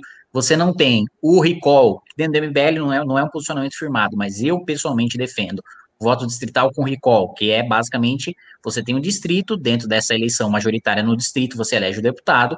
Caso aquela população esteja insatisfeita com o deputado, coleta um número X de assinaturas para fazer um plebiscito para destituir ou não aquele deputado do cargo. Em regra, esse plebiscito nem precisa acontecer, porque o próprio deputado, quando sente que vai ter o seu mandato destituído, para não perder os direitos políticos, ele renuncia. Né? É, isso não vai acontecer. Então, o que eu quero demonstrar é o seguinte: se quiser manter o auxílio com o, o valor que ele está hoje, tem como. Existe fonte de financiamento sem criar imposto novo, caso o governo venha com uma desculpa de que precisa criar um imposto para manter esse auxílio. Dois, mostrar o fato de que a gente vive um estado de coisas desumano e inconstitucional, em que o mais pobre vive para pagar o salário do mais rico, paga mais imposto do que o mais rico, e a elite brasileira é composta, em números absolutos, pela elite do funcionalismo público. Quem está no 1% mais rico da população é quem recebe 27 mil reais em média por mês. Quem está no 10% mais rico da população, muito provavelmente você que está nos assistindo, faz parte, mesmo não sendo funcionário público, faz parte do 10% mais rico da população. É quem recebe até 6 mil reais por mês em média. Então a gente está num país pobre, os 10% mais ricos não são ricos de fato, 1% mais rico não é rico de fato, mas ainda assim o Estado sistematicamente tira dinheiro do consumo dos mais pobres e passa para a elite do funcionalismo público. O Alberto, o Alberto Torres mandou cinco reais. Kim, que tal ser candidato à presidência da Câmara dos Deputados? Já pensou nisso? Não só já pensei, como tentei na última, fracassei miseravelmente, apoiei o Marcel, que também fracassou miseravelmente. É, acho que a gente precisaria construir, um, para construir a base para ser presidente da Câmara, eu acho que primeiro precisaria ser líder partidário, para depois ocupar algum cargo na mesa diretora, para depois ser, ser, presidente da Câmara, né? É, analisando o histórico da Câmara dos Deputados, o único que deu um salto, e não foi por boas razões, foi o, o Severino Cavalcante, né, que deu um salto porque deu uma zica ali, ele acabou sendo eleito, e destituído porque fez um escândalo de corrupção de desviar dinheiro da lanchonete do Senac, que tem lá do lado do plenário. O, e mais do que isso, né? Eu acho que efetivamente, para o MBL ter um presidente da Câmara, ele precisaria ter um presidente da República, né? É, que tem um peso gigantesco ali na eleição de presidente, tanto que o próprio Bolsonaro acabou apoiando o Maia e o PSL votou no Maia na, porque é, precisava do apoio do Planalto, que tem um peso muito grande, que o nosso presidencialismo, presidente, diferente do que dizem, né? Agora o Bolsonaro se faz de vítima, mas o presidente do Brasil tem mais poder do que o presidente dos Estados Unidos, comparado com o seu parlamento, né? O Marcos Cardoso mandou dois reais. Kim, qual deputado mais gente boa? Hashtag proposta spam. Não, nada de spam.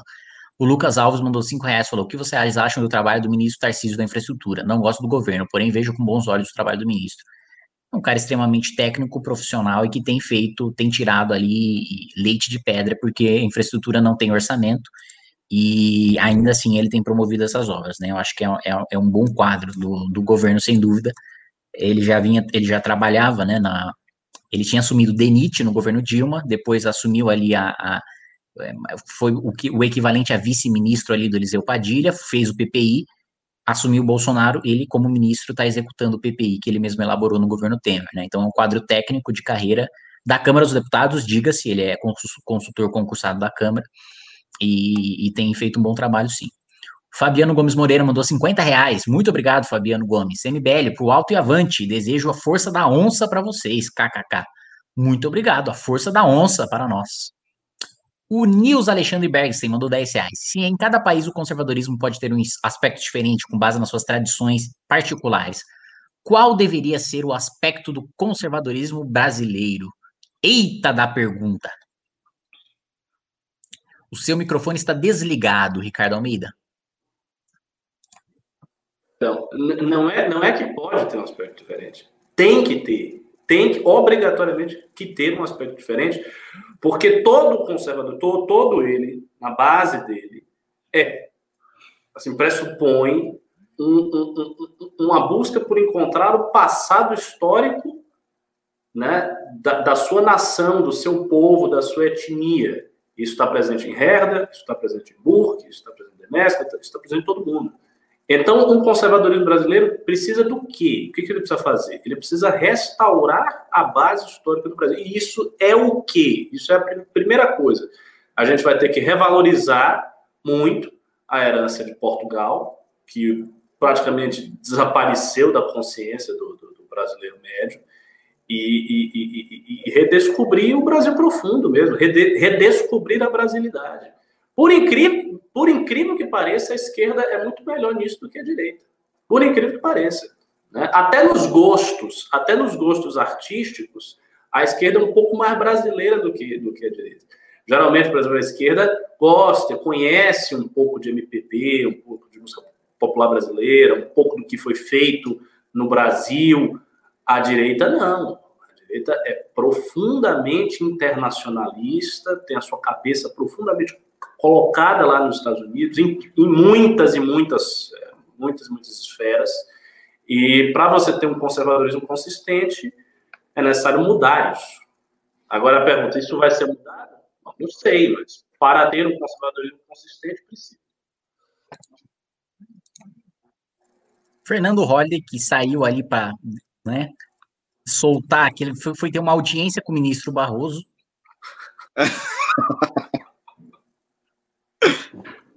Voltei, voltei.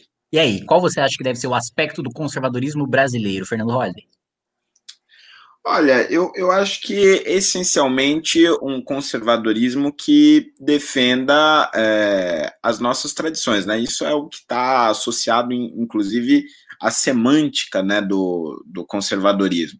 E a nossa tradição qual é que é?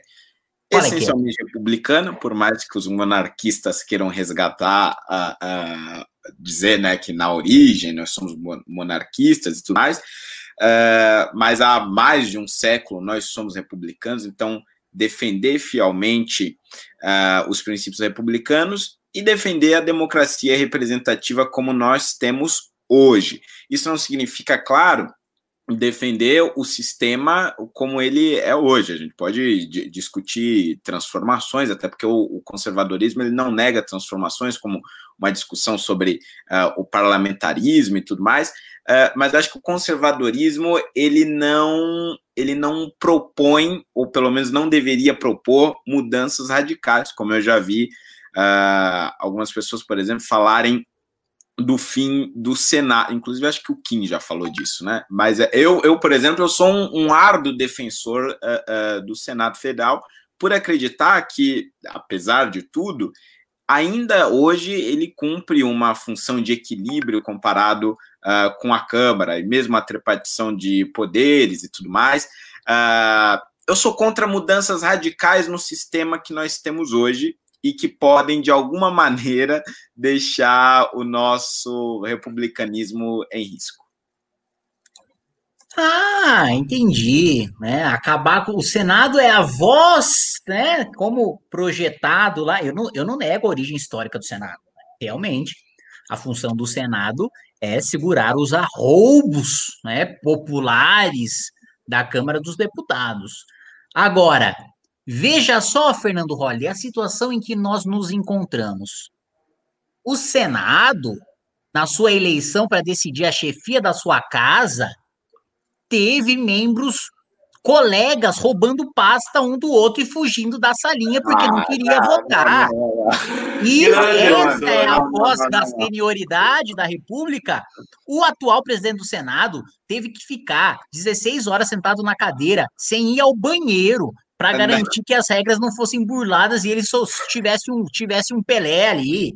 Fernando Rodrigues, o Senado da República derrubou o veto de reajuste de salário do servidor do Plano Mansueto em plena pandemia.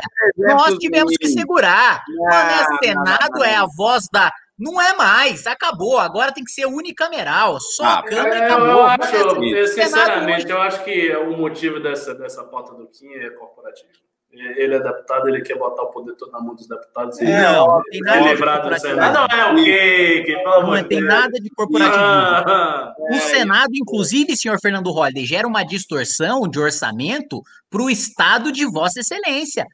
O Estado de Vossa Excelência tem três senadores representando um bilhão de paulistas, enquanto o Norte e o Nordeste têm 50 ah, senadores para representar uma população 10 vezes menor e no orçamento é só pau em São Paulo, pau em São Paulo, pau em São Paulo, pau em São Paulo, porque é desproporcional, meu amigo, não tem como. E aí, a população o de São Paulo tem que representar os interesses do Estado, os interesses do Estado, e nós somos uma república federativa. Todos os estados têm uma importância é, é, equânime, eles não podem ser diferenciados um dos outros, ao contrário da casa representativa que é a Câmara. Pelo amor de Deus, você que vive falando do espírito das leis aí, de Montesquieu, os caras quatro, está apelando, está apelando porque você quer mais poder para sua casa legislativa. Entendo perfeitamente, a nossa visão fica turva quando nós estamos em um dos lados da história e temos que entrar num debate onde esse um dos lados está ali. Mas nós que estamos de fora, eu que estou de fora, eu enxergo o Senado como uma casa de equilíbrio. Pelo amor de Deus, não dá para a gente comparar o nível, o nível do debate nas comissões do Senado. Basta a gente ver o impeachment, por exemplo. Ah, o ah. impeachment da Dilma foi assim. A gente, na comissão da Câmara, era um festival, um verdadeiro carnaval, e, e estoura confete, e grita, e o, e o, deputado bate um no outro e tudo mais. Deputado que nem sabia qual que era a acusação contra a presidente da República. No Senado, uma discussão estritamente jurídica. Horas, claro. horas Inclusive com o senador caindo no gemidão do zap no meio da comissão. Ah, não, não, não, não, não. Você tá apelando. Você tá... Não dá Tô apelando com o quê? Com fatos? Os assim. fatos são apelões para Vossa Excelência? Não, assim, não, não, assim não dá. Assim não dá. Me recuso, me recuso. Ah, se recusa porque perdes. Sabe que perdes, Excelência? Oh, Sabe que não tem argumentos para defender a, a posição de Vossa Excelência. Ah, fala sério. Não possui. Interditas o debate, pois sabe-se incapaz de mantê-lo. Muito bem, depois dessa, dessa, dessa, né? Depois que eu lavei a cara, usei o, o, o, a, o rosto de Fernando Holliday, né? Como um, um, um, pano sujo para os meus pés, eu vou seguir aqui a leitura dos o André Vostovski mandou 10 reais. Kim, na reforma tributária, piscofins vão deixar de ser contribuição social e vão virar imposto? Guedes quer aumentar as contribuições sociais e diminuir o imposto de renda. Assim, diminui os repasses pelo FPE, Fundo né, de Participação dos Estados, e FPM, Fundo de Participação dos Municípios. Mais Brasília e menos Brasil? Exa muito bem, isso mostra que você está muito inteirado da reforma previdenciária. A proposta de CBS que o Guedes mandou diminui o dinheiro repassado aos estados e municípios, sendo que a União já concentra muito dos recursos, né? Então, tá corretíssimo a sua análise. Na proposta do Paulo Guedes é isso. Agora, eu, do, semana passada a gente teve uma reunião sobre reforma tributária. Teve lá o Rodrigo Maia, teve lá o Davi Columbre, o Agnaldo, relator da proposta, o Baleia, o proponente, e a Frente Nacional dos Prefeitos. Zero chance dessa proposta, como o Paulo Guedes mandou, é realmente concentrar mais poder. Parece que o Paulo Guedes entrou no bonde do Bolsonaro de querer centralizar os poderes no Executivo Federal, né? E, e, e, e o governador e, e, prefeito continua tendo que ir lá de pires na mão pedir orçamento do que é arrecadado nos seus próprios estados para ter orçamento para executar nos seus próprios estados o dinheiro que é arrecadado nos seus estados, porque Brasília não arrecada nada. Pelo contrário, aliás, a segunda maior renda per capita do Brasil é São Paulo, né? A primeira é Brasília, com praticamente o dobro, né? Que é basicamente o salário do, da elite do funcionalismo público, né? É... Luciana Camargo mandou 7 dólares canadenses. Kim, é verdade que o STF irá analisar a extensão dos mandatos de Maia e Alcolumbre? Isso seria péssimo para pautar leis de corrupção. Confere. É verdade, é uma é uma acho que é uma, é uma ação do PTB no Supremo Tribunal Federal, que na verdade o PTB entrou com uma ação para falar que não pode, né? É, ele quis questionar o Supremo para falar que não pode. Só que é só uma jogada para fora, para a plateia, dizer que eu estou fazendo uma consulta para o Supremo de que, ó, eu estou provocando o Supremo para o Supremo dizer que não pode se eleger presidente da Câmara. Só que se eu provoco o Supremo para qualquer coisa, é o Supremo que decide se pode ou se não pode. Eu não eu posso provocar com a intenção que eu quiser, mas na prática eu estou dando poder para o Supremo decidir. Né? Na minha visão, é absolutamente inconstitucional reeleição de presidente da Câmara e do Senado. Para mudar isso, precisaria mudar a Constituição. Aí sim, quer mudar via PEC? Muda, ok. Né? Aí é legal, constitucional. Agora, o que vão fazer na STF aí é tapetão. Nem comunista, nem fascista. Sua mãe mandou cinco reais. Perdão, não achei madura a forma que o Fernando criticou o populismo do Felipe Neto. A maneira, não o conteúdo, acho que dificulta o debate. Vixe, direito de resposta aí para Vossa Excelência, vereador Fernando Rosa. É, é que eu não lembro do que eu falei, então eu não consigo me defender. Que desastre. Que desastre. Eu não, não sei nem por onde começar. O Eduardo Perales mandou 1890, projeto para o Brasil, primeiro acabar com a reeleição. Comentem, por favor. Era o que o Bolsonaro propunha na campanha, né? Só que agora ele não vai mandar de jeito maneira. Jamais. Em hipótese nenhuma. Mas o Ciro Nogueira já está defendendo uma aliança ali, PP, Republicanos, PR, que agora é PL, né? Ou seja, centrão fechado com o Bolsonaro, Bolsonaro com 50 horas de TV, né? A coligação que foi com o Alckmin agora vai com o Bolsonaro. Né? E que o Bolsonaro tanto Nossa. criticou, tá vendo? Quem tem, tá vendo? O Alckmin não vai poder governar livremente porque ele tem essa coligação aí, tá ok, né? Agora ele vai fazer exatamente a mesma. Agora, assim, detalhe, né? Se Bolsonaro, se, se Bolsonaro conseguir emplacar essa renda Brasil, pegar esse eleitorado e chegar na eleição com essa coligação, amigo, Bolsonaro 2022. Só digo isso. Vamos lá. O Márcio Roja colocou cinco reais. Se segundo turno tem Bozo contra PT, torcer para a esquerda fraca no poder não é igual o que todo partido faz? Colocaria planos do MBL acima de plano do país melhor? É, na realidade não é, não é análogo ao que os partidos fazem, porque os, os partidos, a maior parte deles, nem tem alinhamento ideológico para fazer o tipo de análise que eu estou fazendo que não é partidária ideológica. Mas eu entendi qual é o seu ponto. Seu ponto é o seguinte: você não está sobrepondo um cálculo político pragmático, né, que diz respeito à correlação de poder e aquilo que é melhor para a direita, portanto, ao MBL também, sobre o bem do Brasil. Não, porque eu acho que o bem do Brasil está aqui. Assim, se, veja, se, se eu acreditasse que há outros, vários outros projetos alternativos de Brasil que são tão bons quanto o MBL, ou da direita, e que não tem distinção nenhuma, eu não, não estaria no momento. Eu justamente não acho que tem. E, e já não achava lá, lá atrás, e agora estou mais persuadido ainda disso.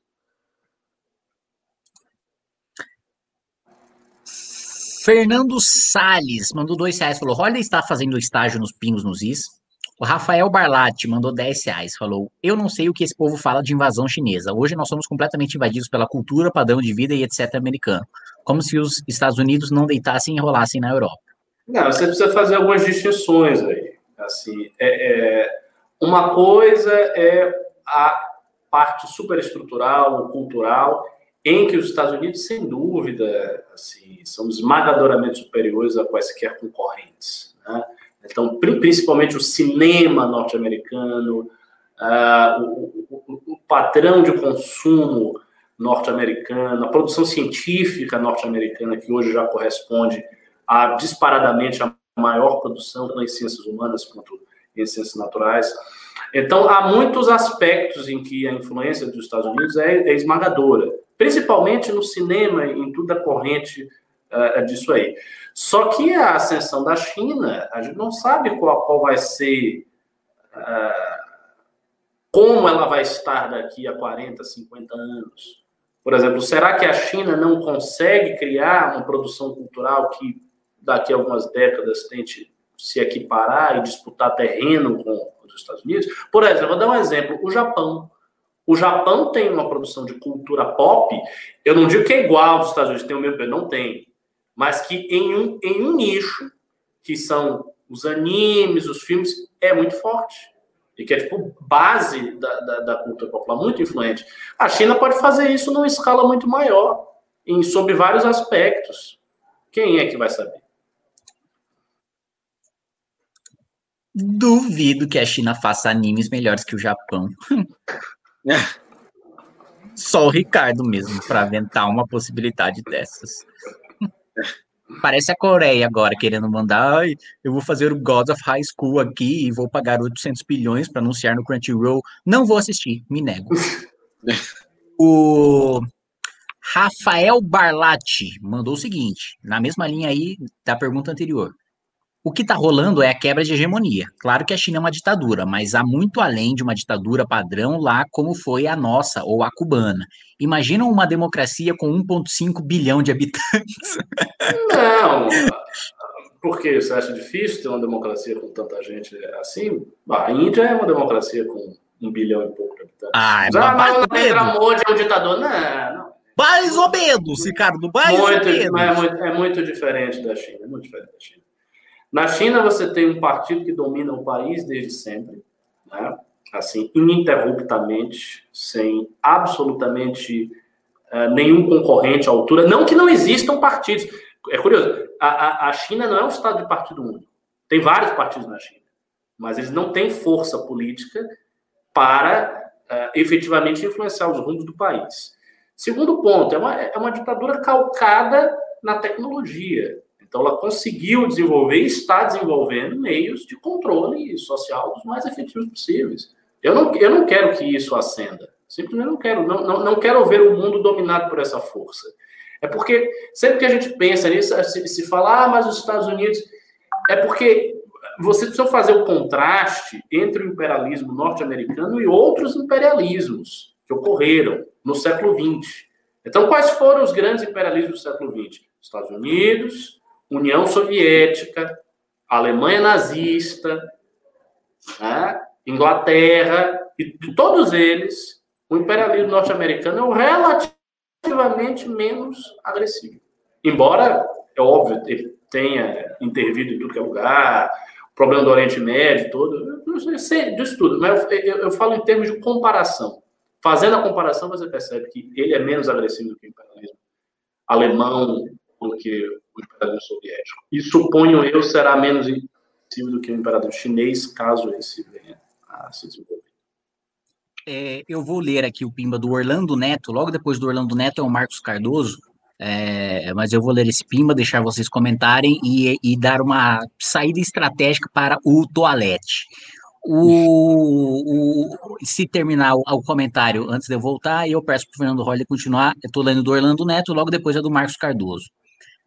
O Orlando Neto mandou 20 reais, falou: primeira vez que disputamos majoritárias. Se perder, perdeu. Movimento que segue. Temos que eleger uma boa bancada na Câmara Municipal, nessa chapa do Arthur e fazê-lo ainda mais conhecido nacionalmente como MBL. Fernando Henrique perdeu para o Jânio, kkk. Eu quero escut começar escutando Fernando Holliday, já que Fernando Holliday É, aliás, só quero começar escutando Fernando Holliday, sem justificativa nenhuma. É. Atenção, Ministério Público Eleitoral, eu não dei justificativa nenhuma.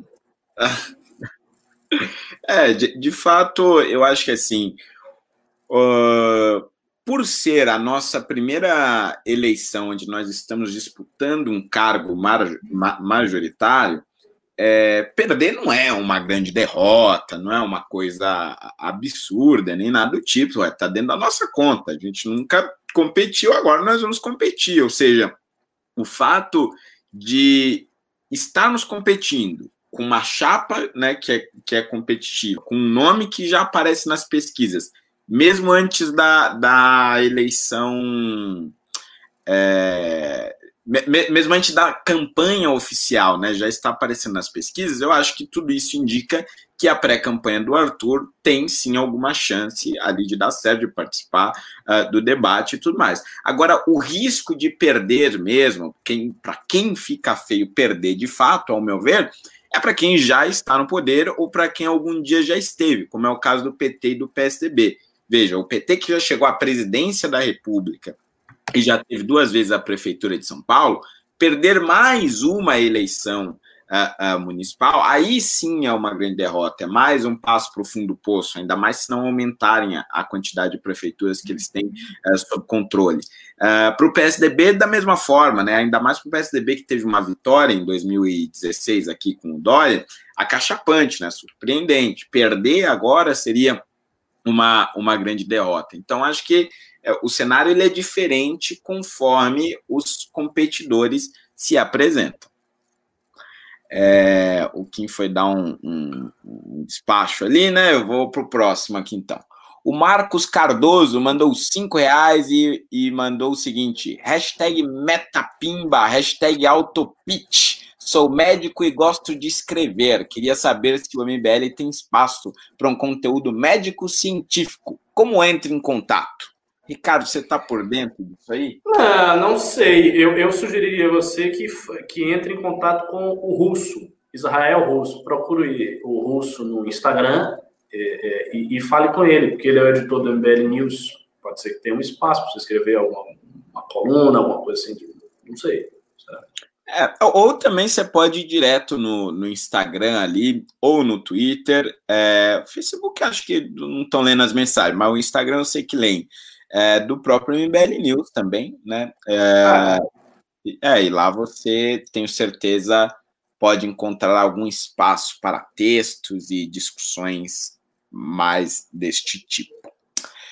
John Vieira mandou 20 reais e disse o seguinte: Quinho, quem não está aqui, qual seria a melhor linha do tempo de Steinsgate na sua perspectiva? Não faço ideia. Nem sei o que é isso também. Steinsgate. Bom, a gente lê de novo quando ele voltar.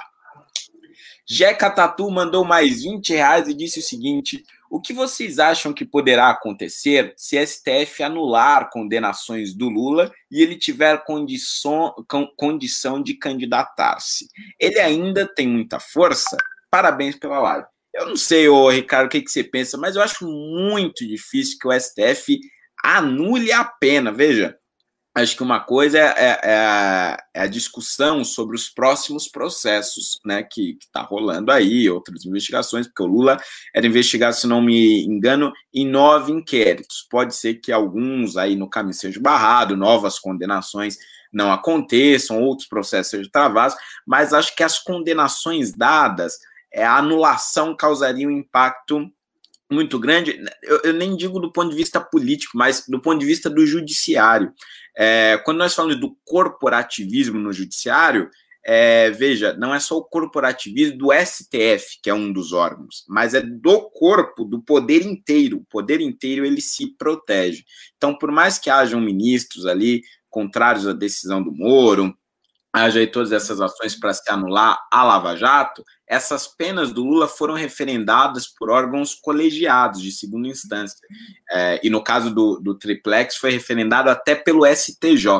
Então, acredito que você anular as decisões dessas três instâncias, não são bem instâncias, mas é, é, das instâncias superiores, da primeira e da segunda instância, é, eu acho que seria algo muito grave, uma imagem muito ruim para o Poder Judiciário, não acredito que isso aconteça. Que, que você acha, Ricardo? Ah, eu concordo com a sua análise, mas eu acho que se acontecesse o Lula fosse candidato, depende. Haveria dois cenários. Primeiro cenário, Bolsonaro continuou com Renda Brasil. Aí eu acho que ser o Lula não vai significar tanta coisa. Cenário 2, Bolsonaro não paga mais Renda Brasil, auxílio emergencial nenhum, e a memória daquelas pessoas é a memória do Lula. Eu acho que o Lula entrando na disputa poderia ganhar o Bolsonaro. Ô, eu, eu li aí o do Jeca Tatu, mas o John Vieira mandou um treco ali que nem eu e nem o Ricardo entendemos, entendeu? Eu ouvi, eu ouvi. Eu estava, na verdade, ali, eu aproveitei para pegar aqui uma garrafinha d'água aqui patrocinada pela Corsair. Corsair, os melhores equipamentos, acessórios para você que é gamer. Que, aliás, obrigado Corsair que me deu aqui, ó, também este mouse e também um mousepad aqui, muito bom, que dá muita precisão aos movimentos do seu mouse, para você que é jogador profissional como eu. É, e fui colocar o meu, meu chá para ferver ali na, no fogão. É, e eu escutei, né, ele falando qual seria a melhor linha do tempo para Steins Gate.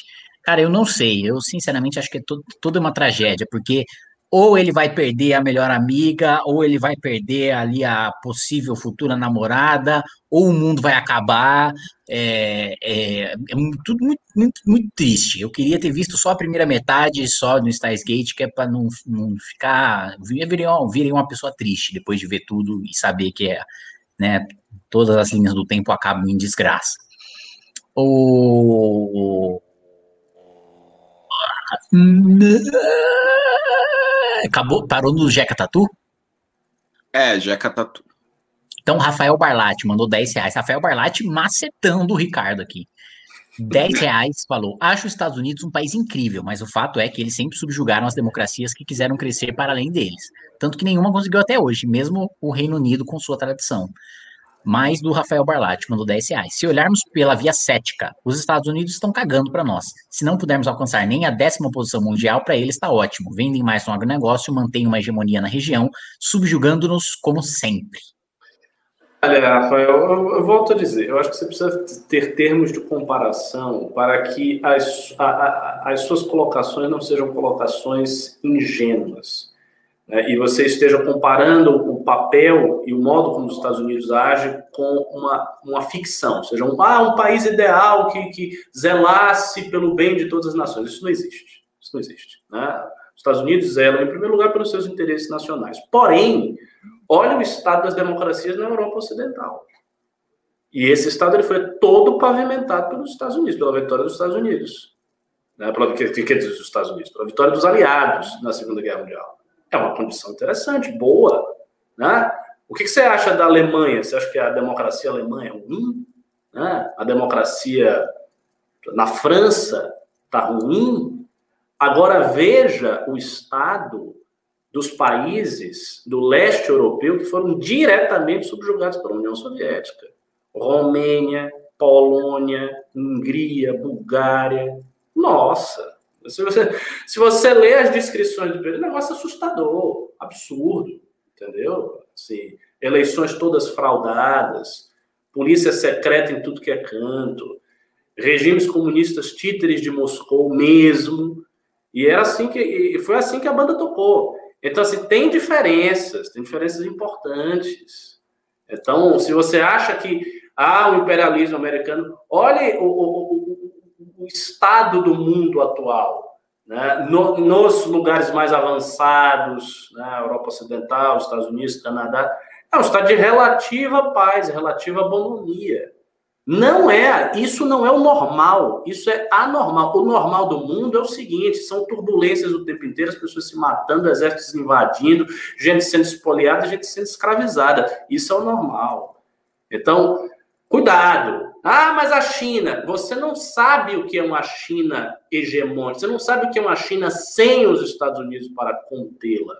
Você não sabe o que é o mundo sem os Estados Unidos para exercer a sua função de policial. Você, você não sabe. Você precisa imaginar o que seria. Eu acho que seria terrível, porque eu consigo extrair essa informação né, do modo como a China tratou e trata até hoje o Tibete. A China invadiu o Tibete, fez um milhão de mortos, genocídio tibetano. Né? Sim, então. Aliás, o Carlos falou uma coisa muito interessante, né? Caule pode durante a MBL News, viu, Fred? Você que está perguntando aí. O Ricardo falou uma coisa muito interessante, que o Milton Friedman fala bastante no. no não é capitalismo e liberdade, no livro para escolher, que é a maior, a maior parte né, da história da humanidade é em períodos de tirania e de miséria, né? As pessoas. É, é, um, é um negócio meio chocante, né? Quando você fala isso, quando você lê pela primeira vez, mas quando você para para pensar, é, é, é, realmente o é a realidade. É a realidade, né? O, o, estado de, de natureza do homem é a miséria. Esse é um primeiro ponto, né? Então, no estado de natureza, né? Tudo que surge depois, a democracia que a gente tem como uma coisa dada, ou mesmo o direito a, a sobreviver, né? A, a ter o um mínimo para comer, que a gente também tem como uma coisa óbvia dada, né? Isso não é óbvio para a maior parte da, da, do mundo na história, mas né, nem isso, nem democracia. Né? A gente tem um bilhão de pessoas que é, ainda têm problemas de subnutrição, né? E, e, mais bilhões e bilhões de pessoas que vivem sob regimes autoritários, né? Que não vivem sob democracias. Estamos falando de ano 2020, século 21, né? Então, Uh, isso, claro, o Milton Friedman cita para fazer um ponto distinto do que. Eita, peraí, que meu, meu, meu chá tá borbulhando lá, tá derrubando, cagando o fogão todo. Porra! É. Mano, quem é que toma chá, velho? Quem tem quantos anos, hein? Ai, pronto, tá tudo sob controle. japonês. É... cerimônia do chá. Hum. Então, o, o o ponto do Milton Friedman é diferente, né? De, não, não, não, é, não, é, não é o que o Ricardo está falando agora sobre essa perspectiva aí, né? De dominação de chinesa, norte-americana. Mas o ponto dele é o seguinte, né? É, as ideias né, da liberdade e tal, a democracia, etc., precisam estar sempre sob vigilância e sempre sob constante defesa, porque o estado de natural pode voltar a qualquer momento, né? Mas... Em qualquer civilização, né? Muito mais rapidamente do que a gente imagina. E como a capacidade do ser humano de se adaptar é muito forte, muito alta, a gente se adapta, inclusive, a tiranias e à miséria. Né? A gente se conforta com aquilo, internaliza aquilo e vive naturalmente com aquilo numa velocidade muito mais rápida do que a gente imagina. Né? Às vezes a gente pensa, pô, se acabar a democracia amanhã, eu vou ficar muito revoltado. Não é bem assim que funciona o ser humano. Não, é, é Pode, por favor, Ricardo. Completando o que o Friedman disse, porque ele fala as ideias de liberdade, ok. Mas qual é a, a nação que foi criada como uma democracia liberal? E que, ao contrário de tantas e tantas nações, inclusive na Europa, não teve um passado. Né? Simplesmente é, se, se fez enquanto nação como projeto liberal. Os Estados Unidos. Somente os Estados Unidos foi assim.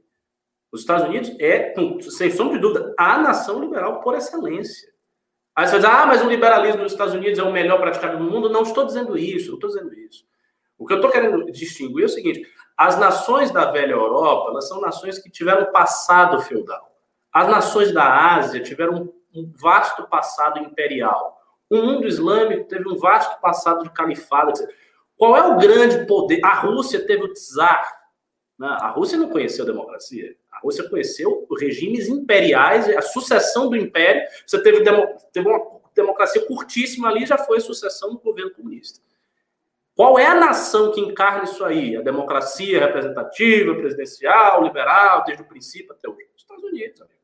Então, a manutenção disso no mundo passa pela balança geopolítica está de alguma maneira com os Estados Unidos ali no meio. Então, se você, se você tipo, ah, e se os Estados Unidos desaparecer, se eles ficar tão fraco que, que, o Império cair, ah, eu quero que o Império caia, o Império. Ok, o Império pode cair, mas você não sabe qual é o Império que vai chegar no lugar dele.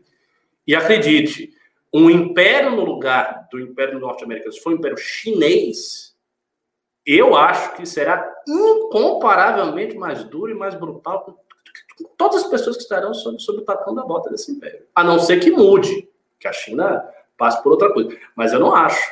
Eu acho que seria bem mais brutal, bem mais brutal. A forma de dominação desses países, China, União Soviética, Alemanha fascista, a forma de dominação é uma dominação muito ostensiva. Ela não é hipócrita, ela não precisa se travestir de justificativa, não tem justificativa, ela domina porque ela domina e acabou. E você é fraco e é isso, é fraco, você obedece, ponto final. Tem no caso do, dos Estados Unidos, até o imperialismo norte-americano, em regra, porque ele é uma nação democrática, liberal, etc, etc, ele precisa vir com uma série de justificativas, de senões, de poréns, de não é bem assim, de uh, contos da carochinha ideológica. Não, colocando, colocando, colocando um ponto que ilustra isso muito bem, Ricardo, Guantánamo, né? Que é Sim, é basicamente exatamente. um lugar que, que os americanos criaram para ferir os direitos humanos. Mas de se esconder, tem protesto. Precisa criar um subterfúgio. Nessa terra China? que não é terra americana, logo nessa terra que não é americana, posso ferir os direitos humanos, né? Tem um floreio. Exatamente. Na China, não, irmão. Na China é o seguinte: se é dissidente, se é dissidente. Tiro na sua cara e acabou. Isso aí, tiro na sua cara.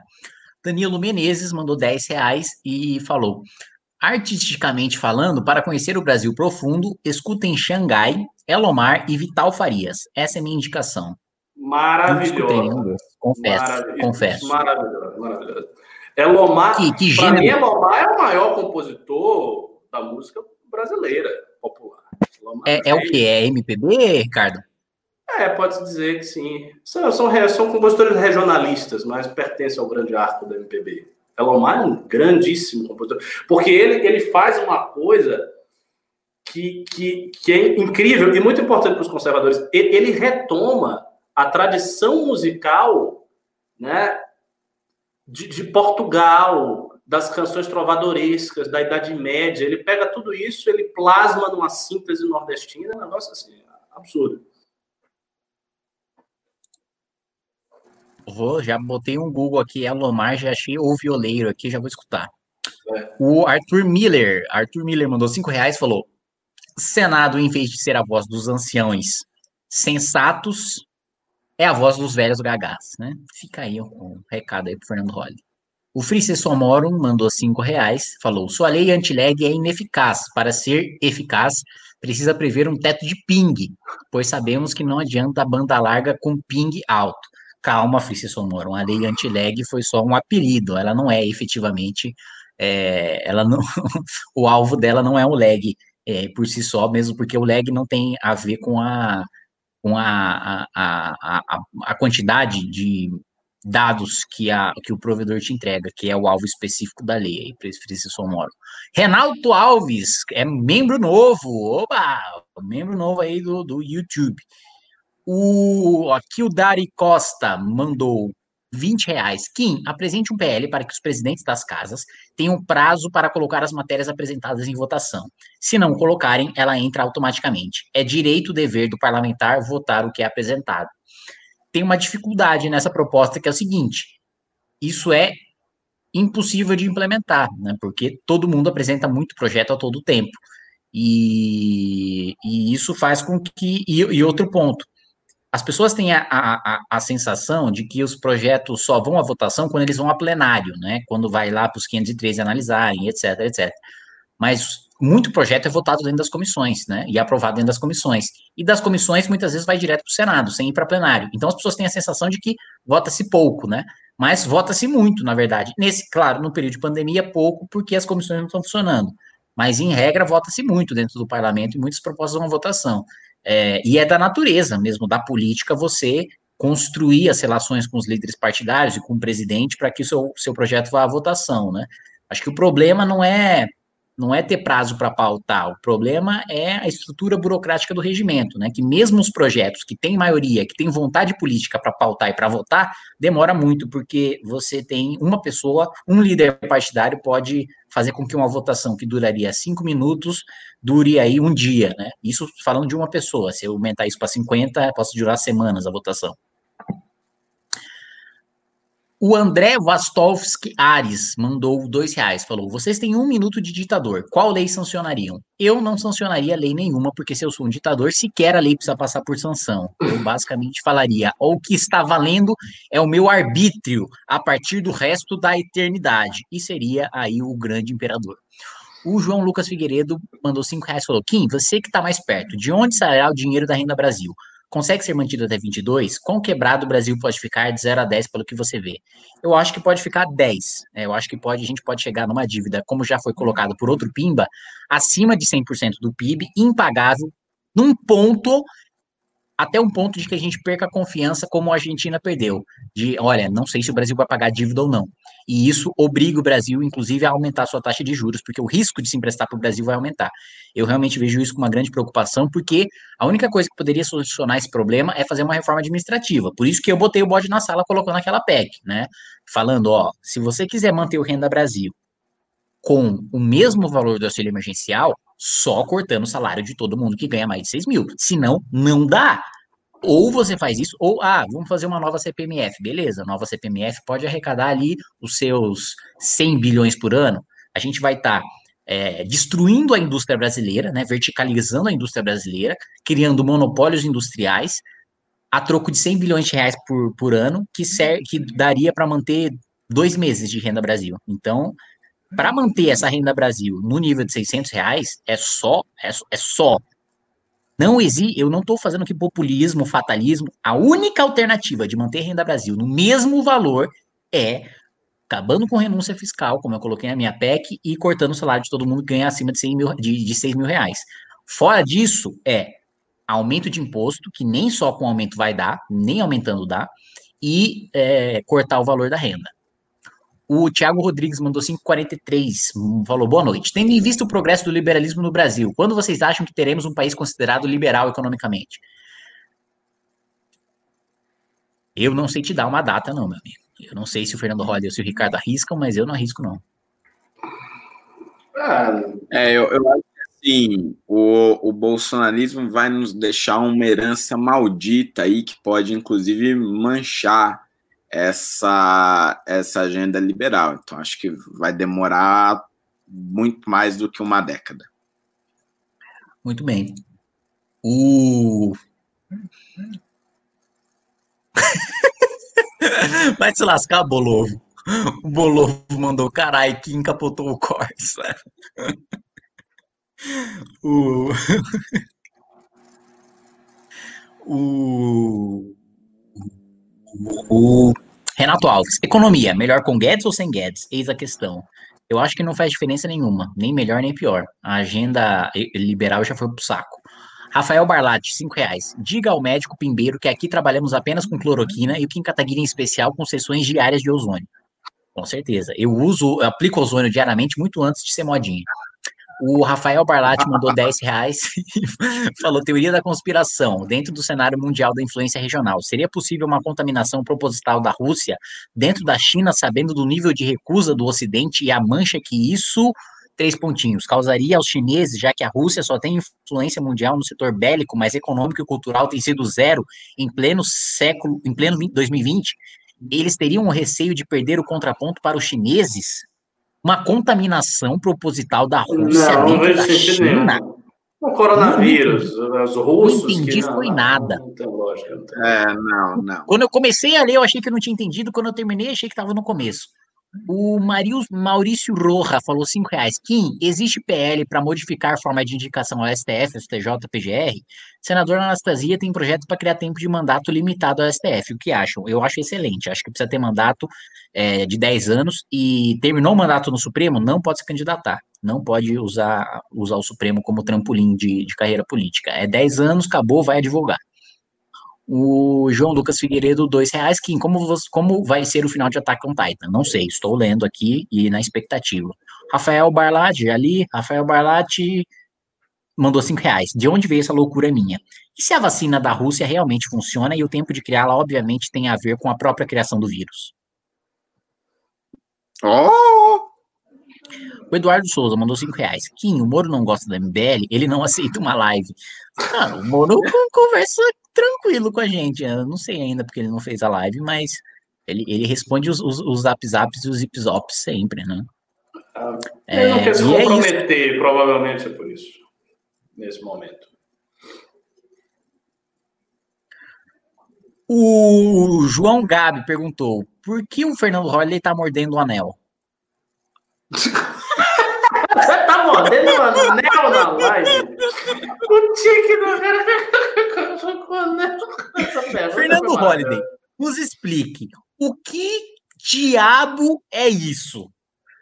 É que eu sempre gosto de ter um negocinho na boca, um negocinho pai mascando aqui, e aí eu esqueço vou botando treco na boca, entendeu? Compra palito de dente, você vai parecer os pedreiros assim, com palito de dente. Holiday, pelo amor de Deus, cara, tem gente de 12 anos de idade assistindo o negócio no Twitch, velho. Holiday, Holiday, isso não, cara, não, não, Holiday, não, Holiday. Babaca. Ai, meu Deus do céu.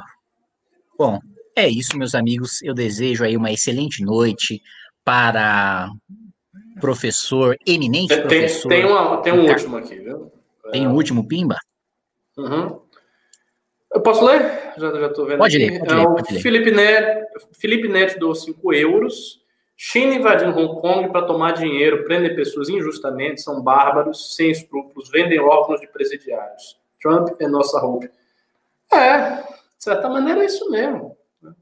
Marcelo Ramos do cinco reais. Kim, quando você for presidente, chame o Rick Almeida para ser ministro e fazer agir cultural contra os globalistas. Meu Deus. É, eu não vou ser presidente. O Ó, o Kazan Will perguntou. Aliás, eu esqueci de fazer uma pergunta que tinham feito antes no tweet. E o Kazan Will veio corroborar essa pergunta. Holiday, como estão os processos contra o Ciro Gomes? E, e um outro cara tinha perguntado antes: cadê a Hilux? É, boa. O, o Ciro, ele tinha, ele já foi condenado, né? Ele tinha se condenado especificamente a me pagar com uma Hilux. A Hilux sumiu, não sei onde é que foi parado, deve estar num desmanche, escondido em alguma garagem, sei lá. E aí agora nós estamos tentando executá-lo uh, com ações que ele tem, participações em alguma empresa, em algumas empresas e tudo mais. Hum, mas então ele é um rentista safado. Ele, ele é um rentista Próprio safado. neoliberalzinho de merda. Que continua fugindo de pagar, então não ganhei nenhum centavo. É, eu vou dar o calote nesse nego aí, ah, safado. Próprio neoliberalzinho de merda. Vai pedir para Hilux para os seus banqueiros lá. Fica você esse muçulmano aqui nessa live. Seguinte, para vocês que nos assistem agora, primeiro, uma boa noite aí ao eminente professor Ricardo Almeida. Muito obrigado pela aula. Aliás, se vocês quiserem mais desse conhecimento profundo do professor Ricardo Almeida, nós temos aí o aplicativo do Movimento Brasil Livre, Academia MBL, aulas semanais com o Ricardo Almeida. Comigo eu vou falar sobre debate, né? Sobre pá, como você chegar lá no debate e ser o pá, como você chegar no debate e pá. É assim, por meros um real por dia. E olha só que nos meses que tem mais de 30 dias é menos de um real por dia. Fernando Holliday também ali, né, com seu, seu conhecimento aí, Fernando Holliday que é um futuro professor de história, já vai estar tá aí a, a, antecipando muito do seu conhecimento. Eu, um futuro professor aí de direito, né, com, com futuramente mestrado, doutorado e pós-doutorado, né, com, com um currículo de 90 páginas, tal, com índice, sumário, etc. É, vamos estar tá lá aí semanalmente. Você que nos acompanha no YouTube, entra aí na minha Twitch. Twitch é twitch.tv barra Kataguiri. Entrem lá que eu vou continuar a live agora que acabou o expediente. O que, que eu vou fazer? Vou jogar Dota, né? Um abraço para vocês. É nós, vou ficar lá jogando Dotinha, Maroto e, e um beijão para vocês. Papai ama vocês. Pessoal, por hoje é só. Amanhã estaremos de volta novamente aqui nessa boa e velha videoconferência. Vocês em todo o Brasil, porque o MVL é nosso. Ele é muito nosso. Tchau, tchau, pessoal.